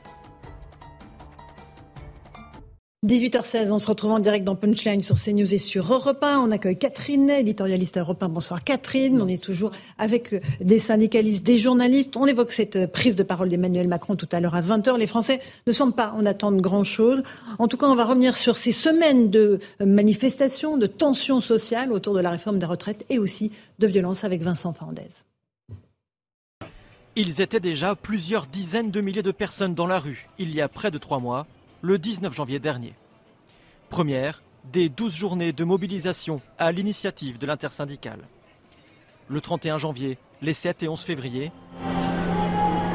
des appels particulièrement suivis dans l'éducation ou dans les transports. Dans les rues, toujours autant de monde et quelques tensions en marge des cortèges. Le ton monte mi-février lorsque Laurent Berger appelle à une mobilisation exceptionnelle le 7 mars. Mettre le pays à l'arrêt, alors ça veut dire quoi? Ça veut dire des manifestations massives. À Calais, Bordeaux, Lille ou Paris, près de 1 300 000 personnes descendent dans la rue. Certaines branches commencent alors à se mobiliser, comme les éboueurs à Paris ou les raffineries. Le 16 mars marque un tournant dans le mouvement de protestation. Le gouvernement utilise le 49-3. Des rassemblements sont organisés. Plusieurs soirs de suite, des milliers de personnes se mobilisent place de la Concorde à Paris. Ces manifestations dites sauvages dégénèrent. Des permanences de députés sont prises pour cible. La porte de la mairie de Bordeaux partiellement incendiée, le siège de LVMH brièvement envahi. En région comme à Paris, les manifestations sont émaillées de tensions. Banques et magasins se barricadent. La brasserie La Rotonde, où Emmanuel Macron avait fêté sa victoire en 2017, est prise pour cible le 6 avril. Une semaine plus tard, après la validation du Conseil constitutionnel, d'autres manifestations sont organisées. L'entrée du commissariat de Rennes est incendiée. Alors que le mouvement semble s'essouffler, l'intersyndicale appelle à une mobilisation massive le 1er mai prochain. Commissaire Lebars, un tout petit mot. Euh, euh, il y a encore un risque de violence et il n'est évidemment plus à exclure. Oui, je, crains qu'on puisse affirmer qu'il est euh, quasi permanent, parce qu'on voit quand même depuis plusieurs années cette violence qui vient s'infiltrer à la marge des cortèges. Hein, c'est le terme exact. Hein. Les cortèges en eux-mêmes ne sont pas tous violents, mais on voit bien que ça sert de prétexte à, à, certains casseurs, aux délinquants, comme je les appelle, à venir semer le désordre. Et puis la manifestation du 1er mai à venir, historiquement, elle a toujours été d'abord d'ampleur et mhm. difficile. On a eu euh, des premiers mètres difficiles. Celui où euh, l'ancien secrétaire général de la CGT s'était plaint de s'être fait gazer par la police. Il y avait une énorme nébuleuse black bloc qui s'était mis à la tête du cortège. Il avait fallu intervenir et couper euh, la tête de cortège pour séparer le black bloc de, du, des organisations syndicales. Bon, ça n'avait pas plu à certains, mais il vaut mieux l'usage de la force de la police que de laisser un black bloc s'en prendre aux, représentants syndicaux. Donc le 1er mai sera une manifestation à risque vu le climat actuel. Hum, Catherine cette montée de la violence, elle, il faut la mettre en miroir avec l'impuissance de l'État l'impuissance d'Emmanuel Macron? Non, c'est quand même quelque chose qui est, qui est spécifique à la France, quand même, parce que dans tous les pays européens où euh, la, réforme des retraites a été faite, bon, eh bien, tous les gouvernements qui ont augmenté l'âge de la retraite ont été battus, presque tous. Mais il n'y a pas eu ces violences comme ça. Là, il y a, il y a quelques jours, en, Angleterre, euh, le, gouvernement a décidé de qu'en 2026, euh, on serait euh, à 67 ans. Mais euh, j'ai pas eu, on n'a pas vu qu'on cassait les. Non, il y a quelque chose qui est spécifique à la France, qui est, je vais dire, depuis mai 68, il y a quelque chose de, révolutionnaire qui, comme ça, qui, qui s'est amplifié mhm. avec les gilets jaunes. Ça, ça c'est une évidence. Donc, et qui est en lien avec la personnalité d'Emmanuel Macron? C'est-à-dire que oui, d'une certaine manière, parce qu'il a été maladroit dans ses déclarations, mais est-ce que c'est vraiment ça? Il y avait un malaise diffus, il y avait aussi que le sentiment que le pays ne marche pas, que tout est compliqué, que les services publics ne marchent pas, que l'école régresse, que la santé publique ne va pas bien, que pour avoir des papiers, des, des cartes d'identité, on ne sait plus, il faut changer de département. Enfin, rien n'est organisé. Je crois qu'il est victime d'une désorganisation. Et ça, je crois que là, de ce point de vue-là, le gouvernement a raté les choses. Voilà. Mm-hmm. Donc euh, il y, a tout ça qui entre en jeu pour susciter cette violence. Je crois qu'on est en ligne avec Gaspard Ganzer. Bonsoir euh, Gaspard Ganzer, ancien conseiller de François Hollande. Euh, vous avez sans doute préparé un certain nombre de discours à l'époque pour l'ancien président. Là, Emmanuel Macron est dans une impasse. Est-ce qu'il y a des mots-clés qu'il faut qu'il prononce? Les Français sont très sceptiques. Honnêtement, ils n'attendent pas grand-chose de ce discours ce soir. Oui, c'est vrai qu'on euh, peut être un peu sceptique parce que même si une allocution euh, présidentielle, c'est toujours un moment solennel avec euh, une audience très importante, certainement supérieure à, à 10 millions de téléspectateurs, les Français ont bien compris qu'il n'y aurait pas de, retrait de, la réforme et que donc celle-ci irait au bout et donc avec toute la colère qui, va avec. Donc le président de la République, j'espère, il trouvera le, ton de la sincérité, de l'humilité. J'espère qu'on verra plus le président en action que le président euh, comédien, parce que euh, s'il commence à, à, dire une nouvelle fois, comme il a pu le dire par le passé, euh, j'ai changé, j'ai entendu la colère des Français, on va changer de méthode. le problème, c'est que ça fait six ans qu'il est au pouvoir, donc les gens auront du mal à le croire. Donc la, sa seule chance de s'en sortir, c'est s'il met un genou à terre, mais avec sincérité et honnêteté, et s'il arrive à, à relancer en fait de la discussion euh, politique sur des sujets essentiels pour les Français comme le pouvoir d'achat, euh, l'écologie, la sécurité et, bien d'autres encore. Euh, mais il faudra qu'il accepte aussi qu'on observe un délai de, de calme, d'apaisement et de viduité parce qu'il est évident que les gens vont pas euh, recommencer comme avant du jour au lendemain après des mobilisations si importantes qui ne sont pas finies d'ailleurs. Mmh. Euh, vous restez avec nous bien sûr. Euh, il y a le sentiment qu'il a brusqué le pays aussi, Louis de Ragnel, que cette réforme-là a été imposée, qu'elle n'a pas été votée par le Parlement, qu'elle le débat a été volé aux Français finalement. En, en fait, je pense que le problème réellement c'est la méthode. C'est-à-dire que je suis convaincu que si cette réforme des retraites avait été adoptée avec le 49-3 au mois de septembre, je suis convaincu qu'il n'y aurait pas eu autant de, de monde dans la rue et autant de violence. Pourquoi? En fait, Emmanuel Macron a longtemps cru euh, qu'il finirait juste par sa personnalité, par sa force personnelle, à convaincre les opposants à la réforme des retraites. Sauf qu'en fait, il avait un mur en face de lui, des gens qui ne voulaient absolument pas bouger. Et donc, en fait, souvenez-vous, au début, la réforme des retraites devait être adoptée euh, fin septembre, début octobre. Ce qu'il a dit, en fait, il dit, ben, on va repousser euh, l'échéance et donc le moment où sera débattu le texte. Sauf que du coup, qu'est-ce qui se passe dans la tête, par exemple, de mon voisin de gauche qui est le leader de la CFTC ben, Vous vous dites, euh, on va avoir du temps pour peut-être qu'Emmanuel Macron va vouloir négocier, peut-être qu'il va vouloir renoncer. Et donc, mine de rien, ce faisant comme ça, vous, vous mobilisez les gens et vous mobilisez de l'espoir contre euh, euh, cette réforme. Et donc en fait, Emmanuel Macron se retrouve complètement acculé un, euh, il, ne vous satisfait pas du tout. Deux, il a laissé entendre aux Français qu'il y avait peut-être de l'espoir de renoncer à certaines choses. Et troisièmement, il finit en fait par sauver sa réforme en utilisant tous les artifices de la carcasse de la Ve République, avec des artifices législatifs, euh, enfin réglementaires, avec le Conseil constitutionnel. Et ce sont tous ces ingrédients-là qui donnent le sentiment aux Français que cette réforme est passée en force. Je vais vous dire, euh, ça va peut-être paraître absurde, et je termine simplement d'un mot là-dessus. Je suis convaincu qu'au mois de septembre prochain, euh, pour faire adopter le budget, le gouvernement passe par le 49.3. Ça ne met absolument pas autant de monde dans la rue. La, question, c'est pas celle du 49.3, c'est celle de ce 49.3 utilisé dans ce contexte-là où on a donné de l'espoir aux gens et où, in fine, le président n'a pas eu d'autre choix que de l'utiliser.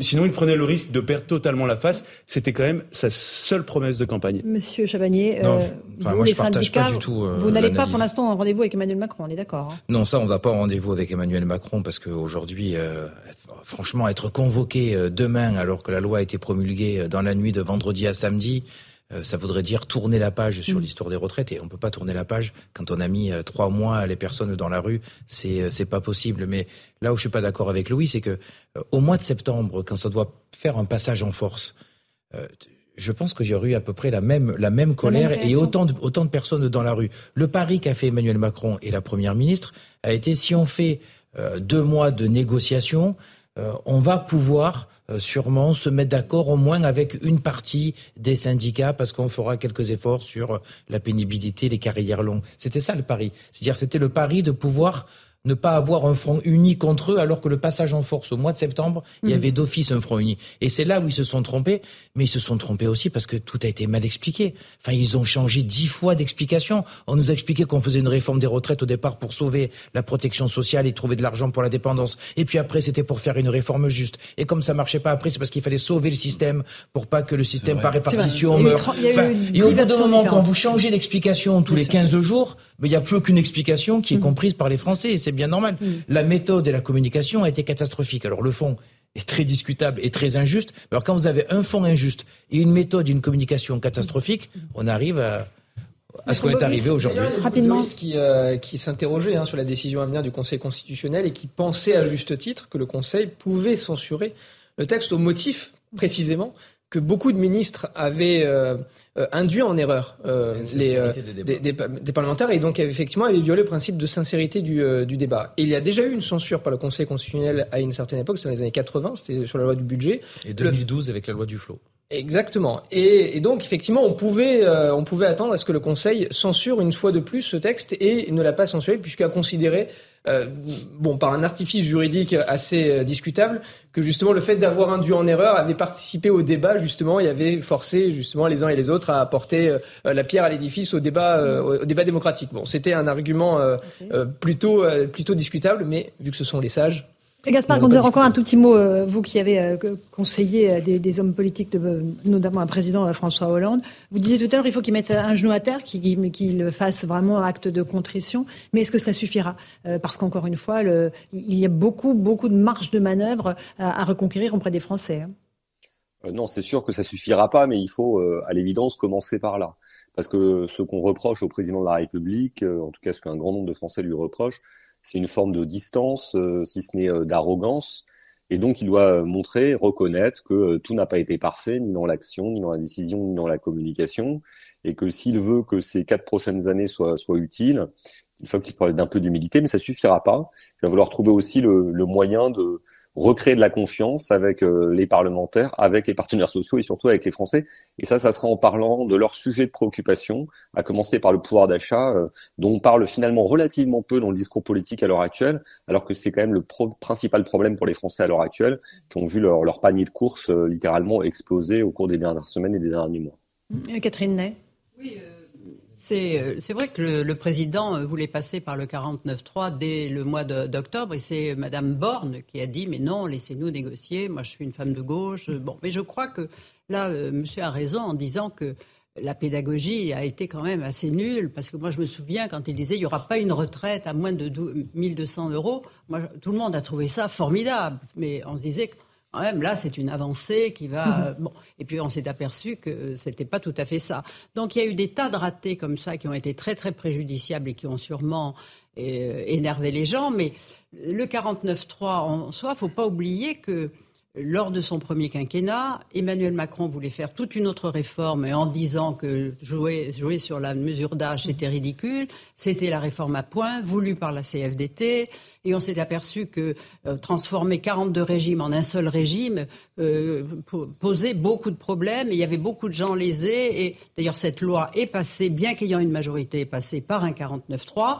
Et le Covid est arrivé et comme par extraordinaire, on l'a mis dans un tiroir et on n'en a plus parlé. Et là, après, Emmanuel Macron a dit pendant la campagne, parce que euh, ça a été la seule mesure qu'il a bien voulu annoncer, que ça serait la retraite à 65 ans. Mais qui a bougé face à des syndicats qui, eux, étaient un bloc de volonté négative en disant on ne touche à rien? Dans le fond, c'est le gouvernement, parce qu'on était à 65 ans, on est passé à 64 ans. C'était déjà une ouverture. Alors, Monsieur Chabagnier. Non, mais c'est pas vrai que les syndicats ne voulaient rien. Il y, a des il y a plusieurs syndicats qui souhaitent une réforme des retraites parce que, comme vous l'avez très bien dit, on a un système aujourd'hui qui est tout sauf juste. De toute façon, quand on a 42 régimes, par définition, ça peut pas être juste. Et c'est pas simplement le, la réforme universelle par points était, sou, était souhaitée par la CFDT, par nous. Euh, vous l'avez dit euh, clairement.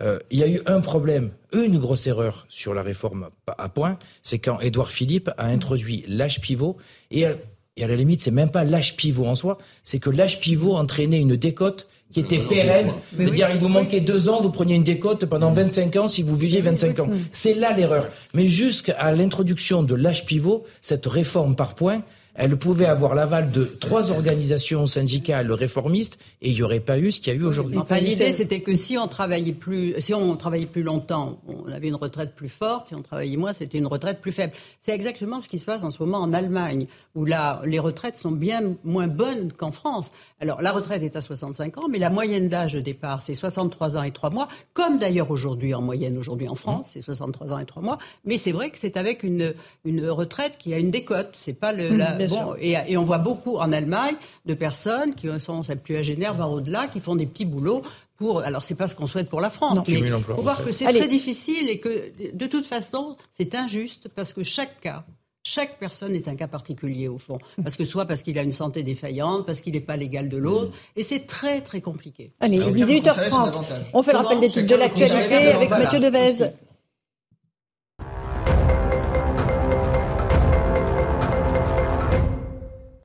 Près de 14 ans après le crash du vol Rio-Paris, Airbus et Air France ont été relaxés. Si des fautes ont été commises, aucun lien de causalité certain avec l'accident n'a pu être démontré. Le tribunal correctionnel de Paris reconnaît cependant leur responsabilité civile. Airbus et Air France étaient poursuivis pour homicides involontaires après le crash en 2009 du vol Rio-Paris, un crash dans lequel 228 personnes sont décédées.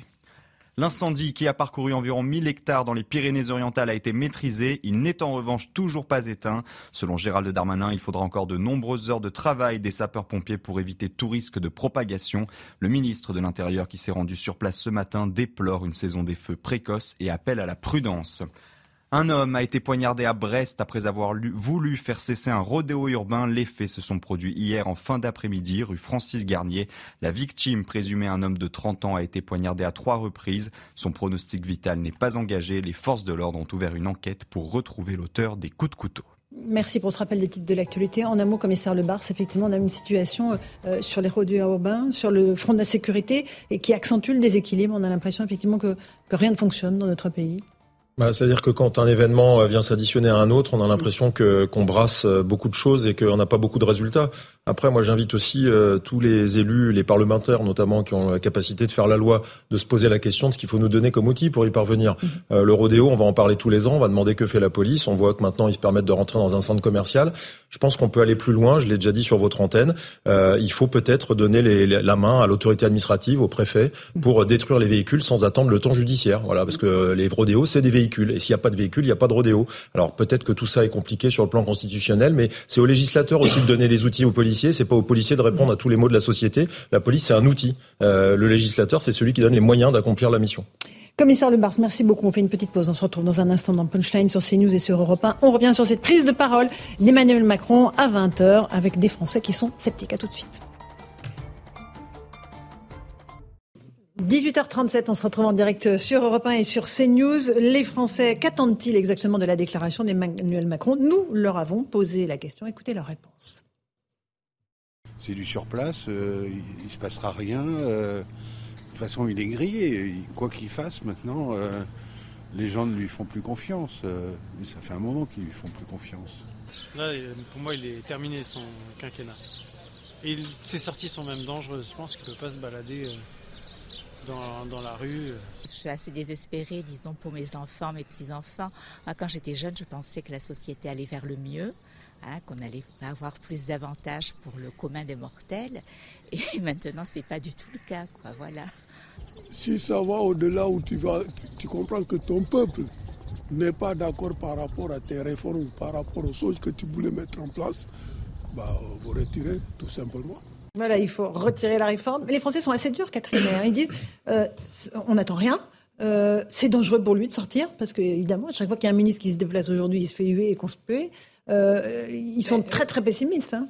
Oui, mais enfin, c'est téméraire aussi après une victoire juridique parce que c'est quand même une victoire juridique, euh, mhm. samedi. Alors on dit a, il a fait dans la nuit, mais non, à 20h, il a promulgué, la loi. Puis il faut le temps de, il faut au journal officiel mhm. pour l'imprimer. Il était 3 heures du matin. Il n'était pas 3 heures du matin quand il a décidé de le faire. Donc là, il parle aujourd'hui. Alors certains vont prendre, puisque alors euh, à l'Élysée, enfin des proches disent qu'il va faire un discours charpenté, équilibré, humble. Donc on va voir comment euh, l'acteur joue son non pas son, rôle. son rôle ce mhm. soir, sur quel registre. Et mhm. c'est sûr qu'il ne va pas fanfaronner. Donc, mais c'est vrai que aujourd'hui, pour lui, pour les syndicats, il y a encore un tour de chauffe qui est le 1er mai, dont tout le monde dit, Madame Bénet, il faut casser la baraque, euh, ça va être le déferlement dans les rues, dit, le sage Monsieur Berger. Et puis on va bien voir ce qui se mhm. passe. Et puis il y a aussi le 3 mai, savoir si euh, le le, référendum. Le, référendum, si le Conseil constitutionnel remet le couvert. Mm. Et c'est ça euh, qu'attendent aussi les gens dans la rue. Sébastien Chenu est avec nous. Bonsoir, député RN euh, Qu'est-ce que vous attendez d'Emmanuel Macron? À part rien Moins que rien, non, mais on n'attend rien, mais on sera quand même déçu. Donc euh, c'est un grand classique avec Emmanuel Macron. Euh, non, je ne sais pas quels sont les, les, les scénarios qu'imagine euh, Emmanuel Macron, mais peut-être qu'il pourrait d'abord présenter des excuses aux Français. Ce serait une bonne chose mhm. que le président euh, fasse amende honorable pour la façon dont il gère le pays, la façon dont il parle aux Français, la façon dont il parle des Français, la façon dont il déconstruit mécaniquement ce qu'ont construit par leur travail les Français pendant des années. Euh, ce serait peut-être un bon début, mais bien sûr, nous n'y croyons pas. Personne n'attend grand-chose. Vous avez vu, c'était assez unanime ce que disaient vos, téléspectateurs. Euh, je crois que les Français se sont fait, euh, au bout d'un an, euh, depuis la réélection d'Emmanuel Macron, un deuil de ce qu'ils pouvaient attendre de leur président, euh, même un moment, même un mot de, sincérité, un, mot réconfortant, ils ne l'attendent plus. D'accord, mais, est-ce qu'il y a vraiment une sécession entre le président et les concitoyens? Est-ce qu'il y a un fossé qui est désormais infranchissable? Oui, mais, mais, mais c'est assez réciproque. Emmanuel Macron n'aime pas les Français, les Français n'aiment pas Emmanuel Macron. Euh, voilà, c'est une histoire qui ne marche pas, qui ne fonctionne pas entre les Français et Emmanuel Macron. Il, il, a été élu leur a donné tous les éléments. Il a été élu deux fois. Oui, mais c'est autre chose. Vous parlez, on parle d'un des amours, on parle de quelque chose. C'est autre chose et on connaît les circonstances dans lesquelles il a été élu. Donc euh, c'est pas pour ça qu'il a euh, choisi de prendre un chemin qui permettait euh, de, de respecter les Français, parce que je pense que profondément il y a une attitude irrespectueuse euh, du travail, euh, de ce que sont les Français, de notre histoire, euh, une désinvolture permanente. Regardez, il remplace le fait de recevoir possiblement les syndicats qui ne veulent pas y aller, mais par le fait de recevoir le MEDEF Enfin, est-ce que c'est pas Ce sont non des plus... partenaires sociaux. Oui, d'accord, mais vous voyez bien la charge symbolique que ça. On dit oui, mais il n'a pas euh, signé le décret d'application à 3 heures du matin. Enfin, il est, il est président de la République depuis 6 ans. Il sait Oui. très bien la lecture Oui, mais qui va là, être là, faite. voyez, Non, voyez, mais- quand on non, laisse, non, mais- les, quand on laisse les, mais- les syndicats travailler avec le MEDEF, ils ont quand même, Mais- quand même signé à bas bruit quel- quelque chose ce qui est que je veux dire, c'est que le partage de la valeur un- dans les il petites connaît- boîtes. quoi. C'est quand même important. Il y Non, a mais quand même. la politique, c'est un univers codifié, avec des symboles.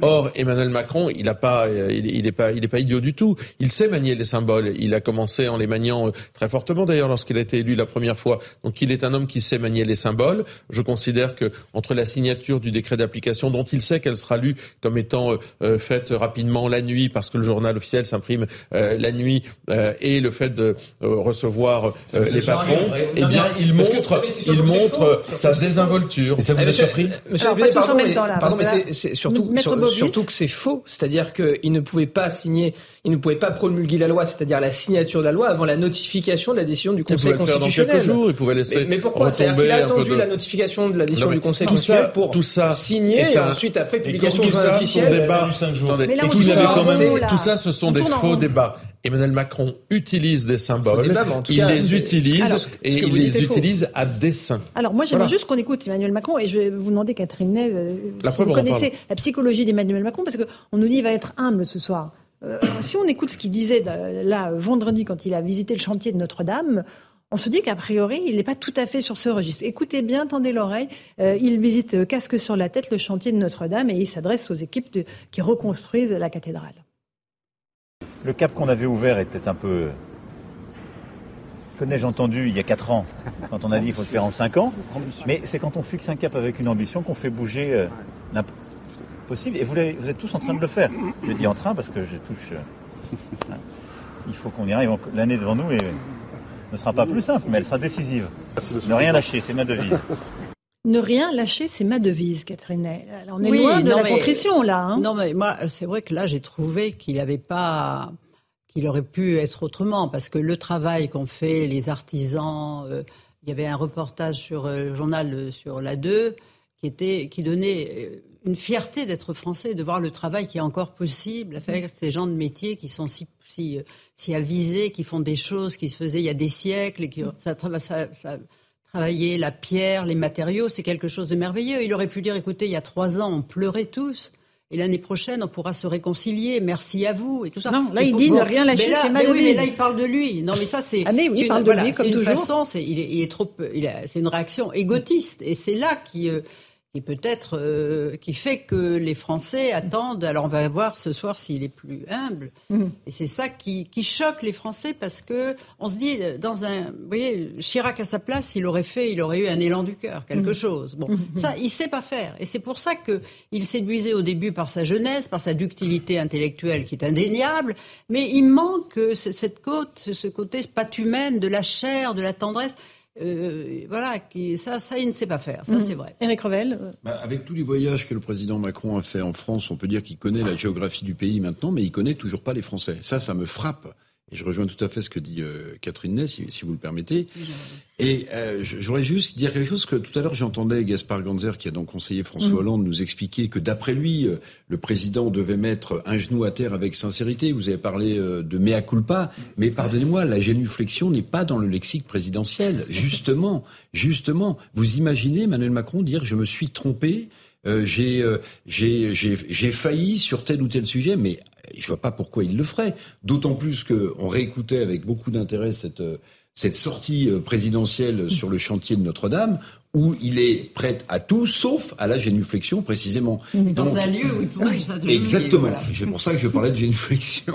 Bon, donc euh, constat, Bah, euh, constat d'échec euh, a, Non, priori. mais il faut bien dire aussi que citez-moi un président de la République Mhm. qui sait quelquefois, qui a fait mea culpa, bon, quelquefois quand Si, il est dans si, une erreur, si, si, comme, si. euh, comme par exemple et, euh, euh, François Mitterrand, quand sur l'école libre, il a vu que les, devant les manifs, il fallait céder, ben, il, il ne s'est pas excusé, il a voté en touche et il a trouvé un moyen de une espèce d'entourloupe même euh, reculé, formidable. Jacques il a Chirac reculé. sur le CPE a reculé, et puis ils avaient des mots vis-à-vis des Français qui n'étaient pas euh, blessants. Le problème de Macron, c'est qu'en plus, voilà, il ne parle que de lui, bon ça, euh, on le voit, il n'aime que lui, on le comprend, euh, il a même du mal à supporter un Premier ministre qui soit un vrai Premier ministre. En fait, Emmanuel Macron, il n'aime, il n'apprécie que les directeurs de cabinet. Quand il nomme Édouard Philippe, puis Jean Castex, puis Elisabeth Borne, c'est d'ailleurs de pire en pire, il nomme des techniciens qui sont des directeurs Il de cabinet. il- et surtout pas des politiques.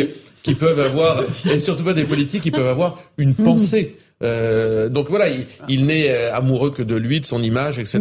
Mais on n'attend pas à la limite, d'un- on va pas psychanalyser le président de la République. Ce qu'on attend, c'est euh, des gestes, des actes qui permettent de répondre au quotidien difficile Et des il Français. faut apaiser le pays, parce qu'on a eu des images de violence au cours des dernières semaines euh, qui ont entaché les, les cortèges, euh, mais qui euh, impactent aussi directement les Français. On, on a posé la question à nos téléspectateurs et auditeurs, est-ce que vous pensez que cette allocution peut éteindre la colère? 94% d'entre eux, sur le compte Twitter de, de CNews, disent non. Donc, c'est- c'est-à-dire que le, le fossé, il est... On voit pas comment il peut le, le combler, Louis Dragnel, en réalité. En fait, la difficulté, Parce c'est... que l- l'apaisement, c'est ce dont les Français euh, ont Oui, besoin aujourd'hui. Mais pour apaiser les choses, il faut des actes. Il faut marquer euh, de manière très concrète, très opérationnelle, le fait qu'on a, on a cette intention, cette volonté de faire baisser la tension. Euh, et effectivement, si Emmanuel Macron n'a pas l'intention euh, de, de, de- au moins d'expliquer ce qu'il a ce qui lui paraissait bon et qui finalement euh, s'est heurté à la réalité d'une insatisfaction des Français. Si au moins il n'acte pas ça, s'il ne le dit pas, euh, forcément, en fait, non, ça va pas apaiser les choses. Parce qu'en plus, on sait, et c'est ce que disent plusieurs conseillers d'Emmanuel Macron euh, en privé, c'est que euh, en fait, il y a cette forme de, de pari du pourrissement, d'attendre jusqu'à l'été. Et donc, c'est vrai que ça, les Français le voient, ils voient bien qu'il y a rien qui bouge. Et, et, et ce qui est terrible, là, je trouve, pour Emmanuel Macron, mais qui pourrait concerner n'importe quel autre président, c'est qu'en fait, il y a cette grande déception des Français, et surtout, il y a un problème politique de gouvernance, c'est-à-dire qu'il n'a toujours pas de majorité absolue. Je vois pas comment il peut en avoir demain. Donc en fait, il y aura pas d'avant et d'après euh, cette déclaration, sauf si, alors ça c'est, je sais pas, peut-être qu'Emmanuel Macron a un coup de génie ou a un éclair de, de, de une espèce de, de, de, révélation et, et trouve la martingale. Mais, mais, mais ce qui est difficile, c'est que vous avez deux, enfin, il il y a deux, il y a au moins deux problèmes en même temps. Il y a les Français et le fait que le pays ne peut pas avancer. Euh, et, ça- et ça, il faut qu'il évidemment qu'il qu'il est règle bloqué le aussi sujet. dans des, dans des images de violence aussi, Sébastien Chenu. Mais il y a apaiser et agir. Enfin, je veux dire, euh, il y a besoin des deux. Euh, apaiser, évidemment, mais enfin, l'état du pays, c'est le résultat de sa politique. Moi, je condamne toutes les violences. Je trouve ça lamentable, y compris les concerts de casseroles complètement débiles À 20 heures, vous- de la France vous insoumise. Vous me direz, le- c'est mieux de taper sur une casserole que, Que sur sur sa femme, hein, euh, concernant la France insoumise. Mais euh, agir, qui quand on pas. entend euh, Catherine, oui, qu'est-ce que vous dites, Catherine, l'un n'empêche pas l'autre. C'est probablement pour certains, mais c'est euh, en tous les cas euh, euh, du, du même registre, euh, c'est-à-dire lamentable. Euh, agir. Quand on entend la première ministre dire on va ralentir le rythme de l'activité pa- parlementaire, mais Excusez-moi, mais les problèmes des Français sont pas en train de ralentir. Enfin, les problèmes d'inflation que subissent les Français. Moi, j'étais en ma circonscription euh, aujourd'hui, ce week-end, etc. Euh, je peux vous dire qu'à Douchy-les-Mines, les gens, ils vous parlent euh, de ce qu'ils consomment et du prix, et ils attendent des gestes forts parce qu'ils voient aussi que partout en Europe, il se passe des choses. Au Portugal, en Espagne, en Allemagne, il se passe des choses sur la baisse de, de la TVA, par exemple, ce que nous proposons avec Marine Le Pen. Et là, on nous dit, la première ministre nous dit, on va ralentir. Euh, alors, ça fera peut-être moins de dégâts. Vous me direz, travail chez Emmanuel Macron, ça peut peut-être permettre de faire moins de dégâts. Ça, c'est peut-être une grande Maître annonce Bovis. ce soir d'Emmanuel Macron, justement, d'annoncer des grandes réformes pour lutter contre l'inflation qui est galopante depuis, depuis des mois. Et vous avez tout à fait raison sur la vie chère, mais aussi sur la sécurité. On le- on l'a vu tout à l'heure avec les rodéos urbains. Ça, ça pourrait être des grandes annonces pour l'après. Puisque maintenant, la réforme des retraites, il faut la mettre de côté. Je veux dire, Enfin, la mettre de côté. Il faut mettre de côté justement ce débat. Je veux dire, À aucun moment Emmanuel Macron va reculer. Ce serait de la double peine. Ce serait reconnaître la faillite de l'État et ensuite, ce serait perdre son socle militant qui euh, œuvre encore aujourd'hui, euh, jour après jour, à le soutenir. Oui, Donc, qui euh, à peu près 20% de l'électorat. Catherine En Ney. 2010, la, la loi a été votée euh, de passer de 60 à 62 ans avec des syndicats ligués pour dire non. Il y avait quand même eu 14 manifestations dans le pays, les, raffineries bloquées pendant 17 jours. Et quand la loi a été votée, Madame Aubry demandait qu'elle ne soit pas promulguée. Voyez Et Bernard Thibault n'est plus jamais allé à l'Élysée pour se venger de l'audace de Nicolas Sarkozy. C'est ça. Donc c'est très compliqué de faire. Et, euh, Ségolène Royal disait si nous revenons au pays, au pouvoir, ce qui est arrivé avec François Hollande, nous reviendrons sur 60 ans. Bien sûr que non. Et moi, je peux vous dire que dans 4 ans, ceux qui succéderont à Emmanuel Macron, quelle que soit leur tendance, n'y toucheront pas à 64 ans. Ils ne reviendront pas en arrière. Alors, Donc, alors, Sébastien Chenu, Sébastien Chenu. Vous vous trompez, Catherine Ney. Euh, effectivement, vous, avez raison sur un point. Ceux qui sont dans la même socle idéologique ne reviendront pas. Au contraire, ils aggraveront parce qu'ils seront dans la même philosophie néolibérale et ils passeront à 65, 66, 67 ans. Mais ceux qui ne sont pas sur le même socle idéologique, et j'ai la faiblesse de penser qu'avec Marine Le Pen, nous ne partageons pas la même vision de la société qu'Emmanuel Macron, eh bien, feront autrement, euh, remettront ce débat qui n'est pas fini. Euh, C'est là où je suis pas d'accord avec vous, maître. Le débat, il n'est pas fini chez les Français. Euh, les Français euh, n'ont pas enterré ce débat sur la réforme des retraites. Mhm. Euh, ils en souffrent, ils sont pas d'accord. Et puis surtout, on va s'apercevoir que beaucoup de gens n'iront pas jusqu'à 64 ans. Moi, vous n'imaginez pas le nombre de nos concitoyens que j'ai rencontrés qui travaillent dans des EHPAD, qui travaillent à la chaîne, etc., qui m'ont dit, mais de toute façon, je n'irai pas jusqu'à 64 ans. Je n'y arriverai pas, je n'irai pas. Donc, on voit bien qu'il y aura aussi dans la société des choses qui se passeront, qui nous obligeront à réouvrir ce débat, et tant mieux. Oui, mais ça, c'est revoir Catherine. les lois du travail et dire que dans, dans ça, il y a encore beaucoup de choses à faire parce que évidemment, on n'est pas égal à 64 ans selon le travail qu'on a fait. Donc, mais ça, c'est une loi sur le travail, sur les conditions du senior qui devait être euh, que, que le, le, le patronat est prêt à, à regarder de plus près. Et qui est déjà Et négocié avec les syndicats. Eric Revel. Pardonnez-moi, euh, euh, je vous entends dénoncer ce que vous appelez le, le néolibéralisme, euh, très bien, mais euh, il y a pas, il y a encore quelques années, euh, vous vous souvenez du programme économique du Front National avant qu'il soit Rassemblement National, il n'était pas, euh, il était très néolibéral ce programme euh, économique. Euh, si vous vous le Front souvenez, National de, de Jean-Marie Le Pen non, dans les années non, 80. Non, non, mais très bien, très bien, hein. Non, ce que je veux dire, c'est que parfois le Rassemblement national, il varie quand même sur euh, certaines thématiques euh, Non, non, économiques. je crois que non, non, Euh, on bah, croit à la même chose, c'est-à-dire on croit à la place d'un État euh, qui soit fort, qui soit stratège, qui soit régulateur. Or, avec Emmanuel Macron, cet État régulateur, stratège, il a reculé. Et grosso modo, Mais il a reculé depuis qu'on a un certain nombre de présidents de la République Chenu, qui se sont soumis à Est-ce que vous pensez réellement que dans euh, 4 ans, euh, une retraite à 60 ans serait euh, finançable en l'état Ah ben oui, et que la mais- situation budgétaire mais- du pays ne serait pas suffisamment aggravée pour ne pas faire autrement? Mais, mais Alors, d'ailleurs, vas-y. c'est plus un La problème de recettes que de dépenses, la réforme des retraites. C'est plus un problème de recettes, c'est-à-dire euh, Mhm. faire naître d'autres Et politiques sur lesquelles, les cotisations sur lesquelles on n'a pas, non, non, d'autres politiques sur lesquelles on n'a pas agi depuis des années. Quand on a parlé de politique nataliste, il y a des pays qui Mhm. agissent sur des politiques natalistes. C'est pas un gros mot d'essayer de faire en sorte que son peuple soit- se renouvelle et qu'il y ait des générations qui rentrent Mais à vous savez, sur le marché du travail. d'avoir une politique Mais- nataliste mais et bien d'avoir sûr, des gens encore qui travaillent moment- ensuite qui partent à la retraite, c'est des Je suis décennies. d'accord avec vous, mais encore faut-il un moment s'en saisir et ne pas faire l'inverse. Or, je note pendant- qu'avec François temps, la Hollande France et était très Emmanuel bien Macron, placée sur on la a politique, reculé sur ça. Oui, oui, on a bien sûr. Donc, très alors, mais, mais, mais, je- mais 1948. Eric Noël, si c'est pour faire la même chose que les autres, moi j'ai pas envie de me battre. Non mais je et faire comprends, vous Marine Le tenez un Pen. discours On ne se politique, mais fera c'est pas tellement faire la faire même chose que c'est les que ce autres. soit faisable, c'est que ce soit Mais c'est soutenable. Mais c'est soutenable. Mais c'est faisable. Et d'ailleurs, je crois qu'on l'a suffisamment démontré durant tout ce débat sur les retraites. Le problème des recettes, il est largement, euh, cette réforme des retraites, elle est largement finançable. Tout à fait. Alors, Catherine Ney, le dernier mot. Emmanuel Macron ce soir, attendu.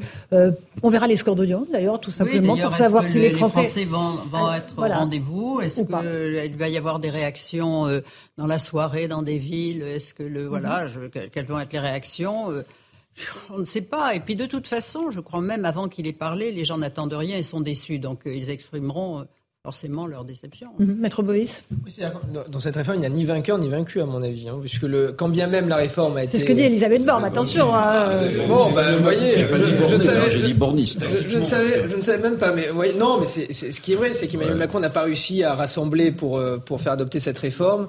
Donc c'est un échec sur ce plan-là, et, et les Français ne sont pas contents, a priori, hein, de, ce que, de, de ce que dit votre sondage. Donc effectivement, il n'y a ni vainqueur ni vaincu. Donc dans, ce- dans cette perspective, elle a raison. C'est- C'est bi- c'est bizarre d'imaginer la politique lorsqu'on dirige l'État comme un, un champ dans lequel il y aurait forcément des vainqueurs et des vaincus. Moi, j'ai pas envie, je ne fais pas la politique pour me dire qu'une partie des gens, y compris lorsqu'ils ne pensent pas comme moi, sont vaincus euh, si je gagne des élections ou si je réussis à faire aboutir euh, un projet qui me tient à cœur. C'est vraiment très différenciant probablement euh, chez nous, ce qui Oui, nous anime de ce qui c'est- anime. c'est- c'est- Emmanuel C'est Macron. propre, c'est Dernier propre au mot. lexique politique. hein, Une campagne, ça, c'est une, une camp- politique. une- une campagne gagne ou se des Pas sur militants. les réformes. On ne pense pas que sur la réforme des retraites, il y a des vainqueurs et des vaincus. Je trouve Non, que c'était Merci beaucoup à tous les cinq. Merci Catherine Ney euh, d'être venue nous voir dans Punchline dans un instant Europe 1 soir sur Europe 1 euh, et Christine Kelly sur CNews pour Face à l'info. Bonne soirée sur nos deux antennes. À demain.